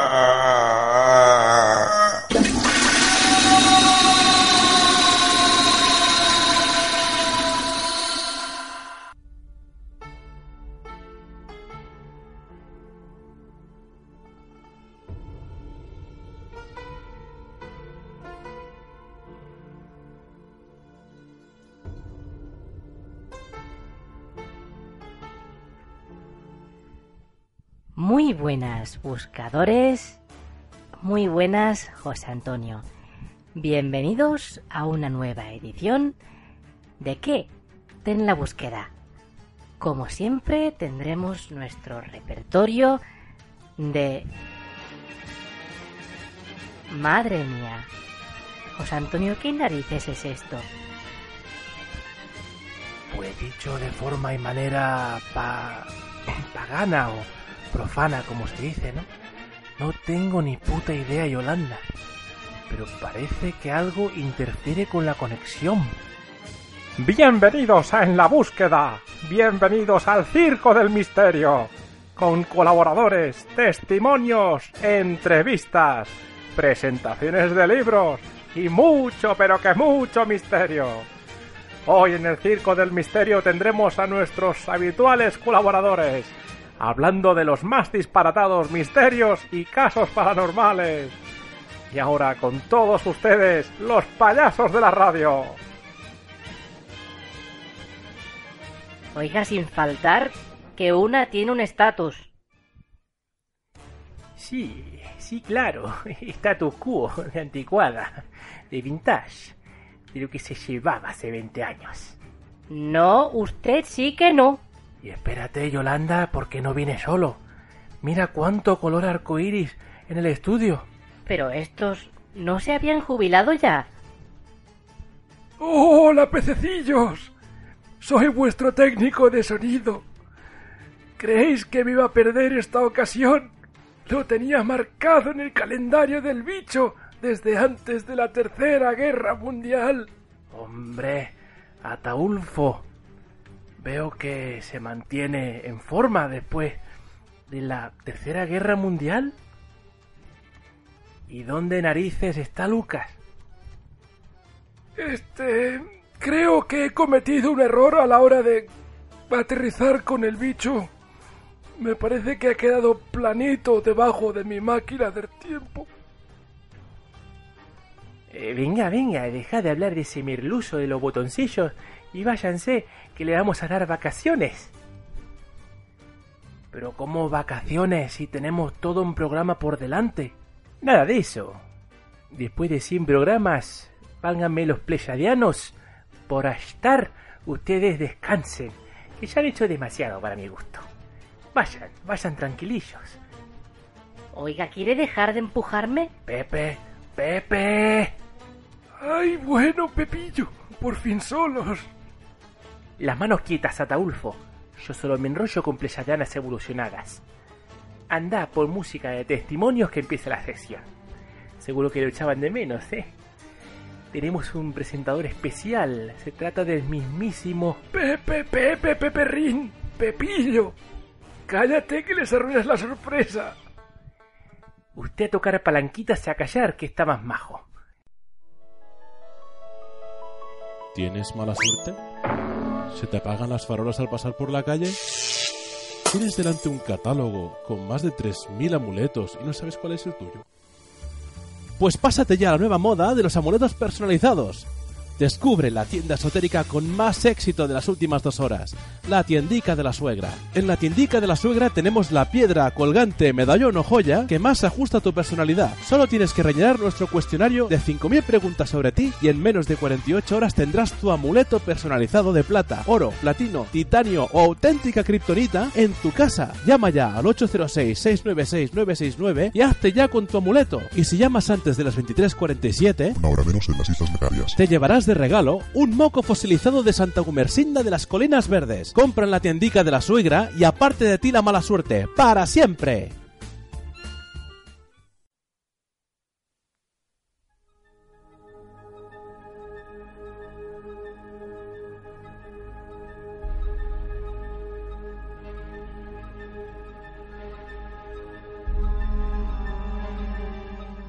Ah, mis queridos borreguillos, peludines y lanudos, me echabais de menos.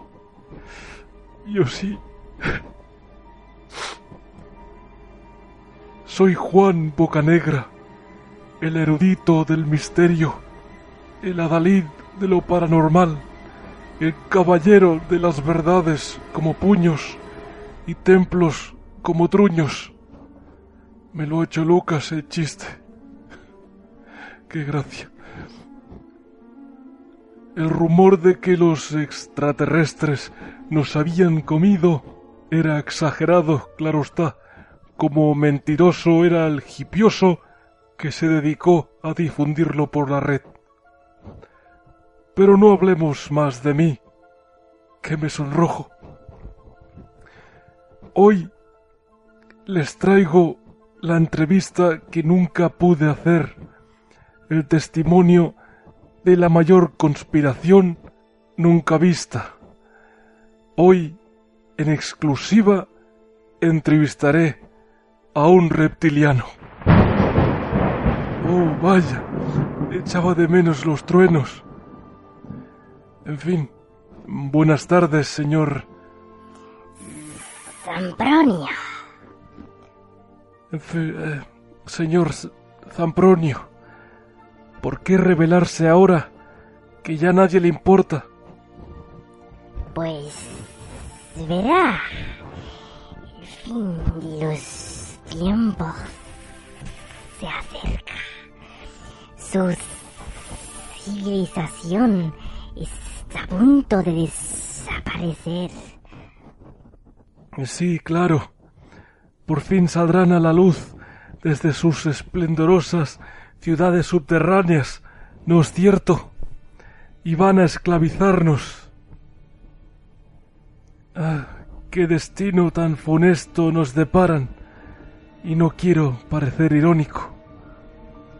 Vamos a empezar por suprimir su televisión y poner 24 horas de documentales de reptiles.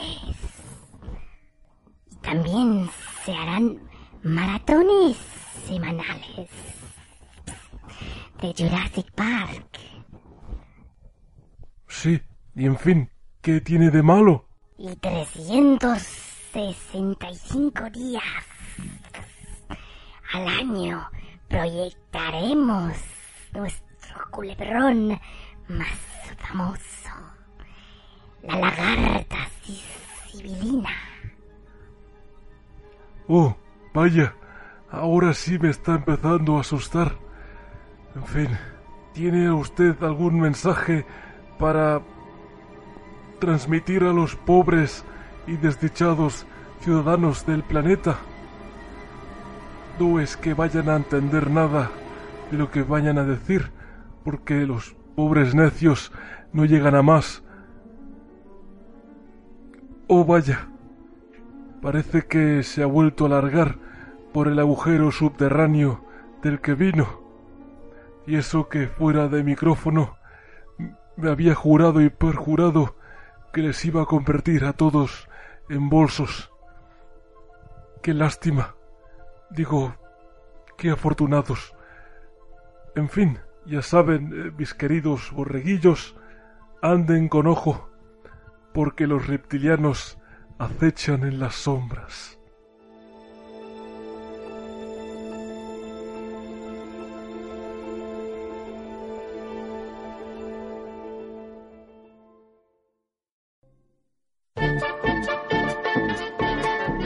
De los creadores de Ghost Sucker 2000 y Stop Alien Apps llega un nuevo invento revolucionario, el detector de intrusos extra supradimensionales más moderno del mundo, Martian's Go Home Detector. Ahora tendrás la prueba definitiva de que los pesados hombrecillos grises están en tu dormitorio. Construido con tecnología derivada de un ovni estrellado en Valdivieso de Capachote, este dispositivo cuenta con un sofisticado microsensor de ondas electromagnéticas transdimensionales, capaz de detectar campos energéticos creados por naves alienígenas. Ya puede usted dormir tranquilo, porque ET no tiene su teléfono. Pero usted sí debería tener el nuestro. Llame ya al 806-696-969 y consiga su Martians Go Home Detector por menos de lo que cree. Y si consigue llamarnos en plena aducción, le regalaremos un tapón para esas molestas ondas anales. Llame ya y diga con nosotros, Martians Go Home. Sí, ya.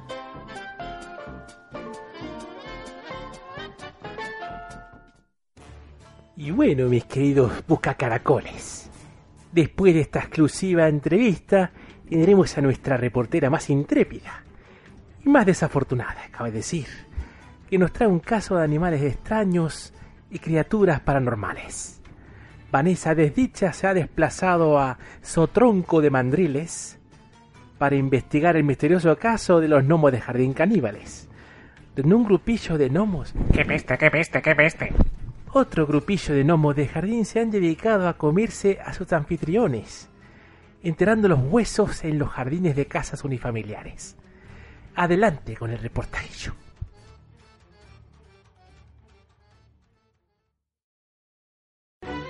El reportaje.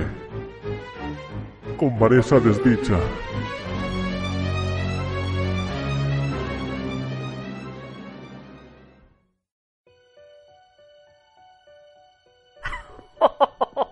Hola chatos, ¿cómo estáis? Ay, qué nervios, cuánto tiempo.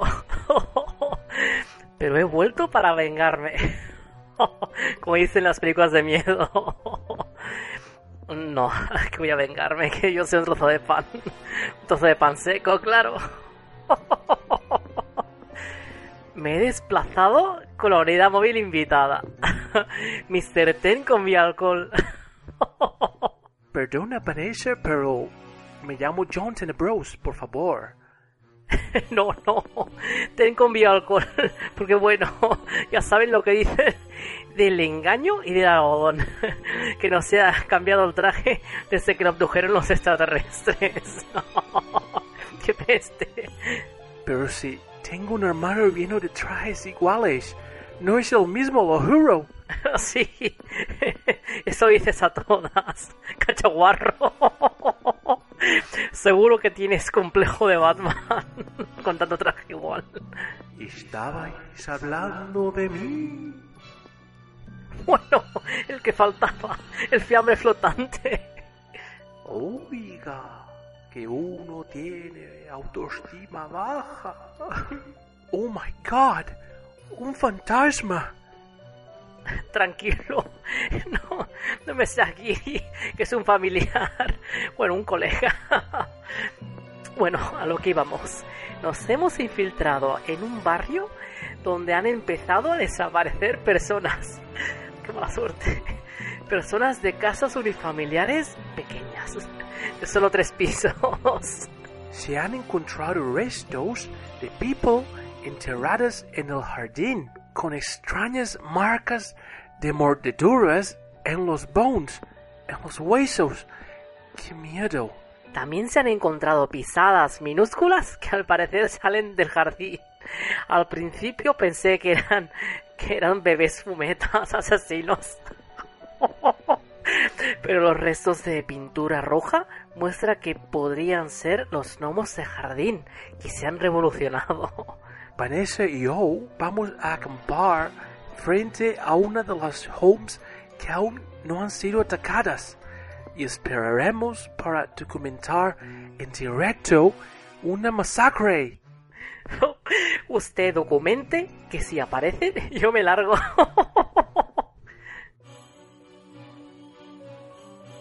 Son las tres de la madrugada y aquí no ha aparecido nadie. Nos mantenemos expecting.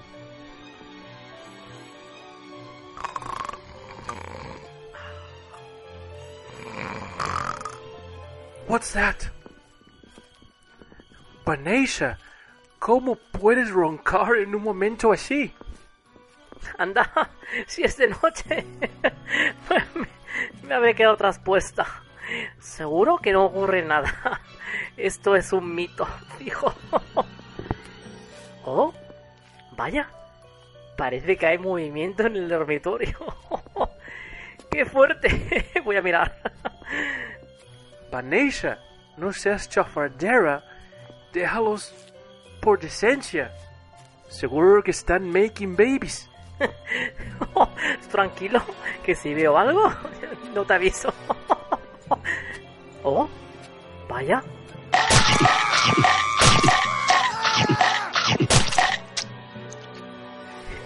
Me duermo en un momento y me pierdo la masacre.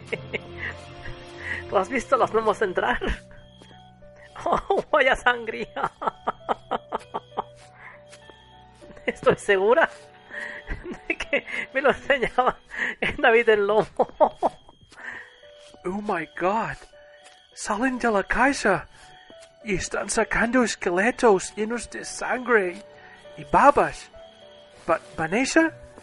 ¡Vanessa! ¡Corre, Juanito, tinieblas! ¡O serás el postre!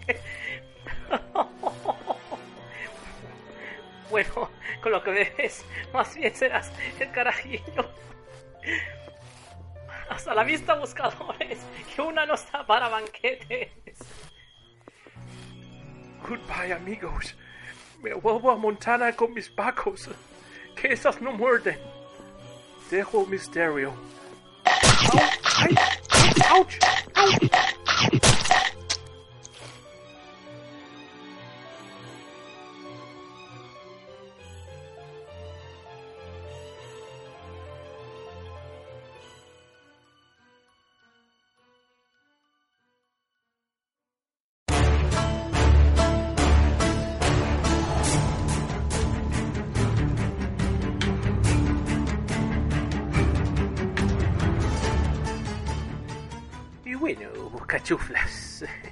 ya hemos llegado al final de este amasijo de importunios. Por supuesto, después de este fiasco de programa, no volveremos a la semana que viene. ¿Pero qué dice? Ande, deje a los profesionales. Eso mismo pensaba yo, Yolanda. Déjame a mí que aún se puede salvar el programa. Ataulfo Majete, pon la canción que caracteriza el cierre del programa. ¿Qué será hoy? ¿Qué será hoy, José Antonio? ¿Metálica? ¿ACDC? Seguro que no vale un pimiento. Ataulfo Majo, tú pon lo que te he dicho. Hay que levantar el programa de alguna manera, necesitamos un poquito de música de despedida de calidad. La donna è mobile, qual piuma al vento, muta d'accento e di... Anda, déjenme a mí que ustedes no tienen ni idea. Eso, Lucas, deshace tú este, este entuerto. ¡Cuidado! ¡Que está el volumen muy alto!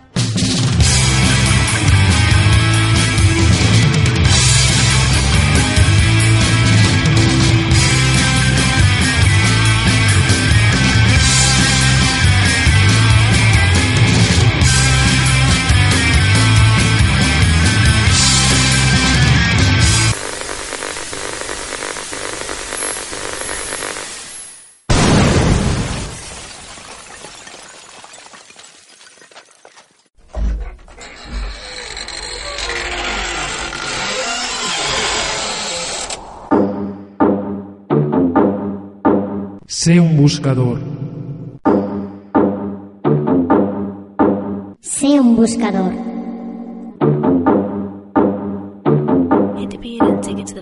Sé un buscador. No te dejes engañar. Rechaza imitaciones.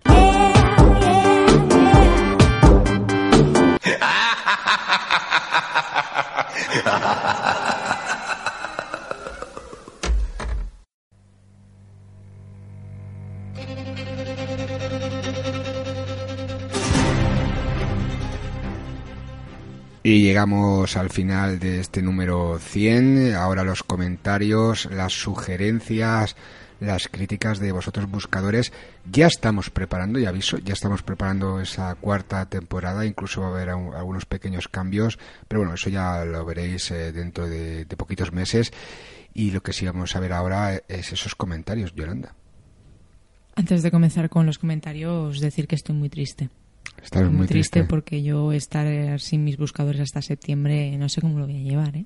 Bueno, nos tienen en las redes sociales y en contacto arroba en la búsqueda radio.com, en la búsqueda radio.com, en la página, Ujú. eh, en el Facebook, en el Twitter, en el Twenty, en el LinkedIn, en el Taringa y en Sí, todos esos sitios de- del mundo de Dios, pues ahí estamos. Bueno, hay que decir que si durante este periodo vacacional de en la búsqueda quieren seguir dándonos sugerencias y contándonos sus testimonios, pues también pueden seguir haciéndolo por las diferentes vías de contacto que tú acabas de decir. Y vamos a comenzar con los comentarios de este programa número 100. Voy a comenzar con Xavier Vidal, que nos comenta que el opening del programa, que por favor, que es frenético y ruidoso y que lo odia. Que por lo demás está todo, está todo perfecto, pero que el opening que no le gusta. Ah, Esto pues- es algo que estamos mirando. Claro, eso es que también les preguntamos a los buscadores que si cambiarían algo del programa, ¿no? Eh, Ser, es este, este es uno de los míos. Ser Ser dice, felicidades. Ramón Asensio, pues yo digo que gracias a vosotros por estar ahí y que el tiempo vuela en tan buena compañía, aprendiendo y escuchando y sintiendo vuestra forma de ser y hacer.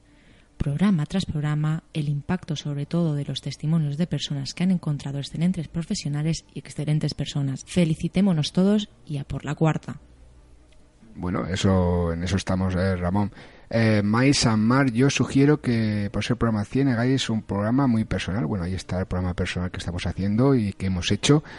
Y vamos, que los oyentes os hagan preguntas de todo lo que os cause curiosidad sobre vosotros y así os puedan conocer un poco más. Ya habíamos hecho un programa de este tipo, ¿eh? Sí, ya y ya contestamos el- la pregunta que ella nos ha hecho, que como, por ejemplo, cómo surgió la idea de hacer el programa. Esto ya estaba contestado en otro programa, pero si lo quieres contestar, puedes hacerlo.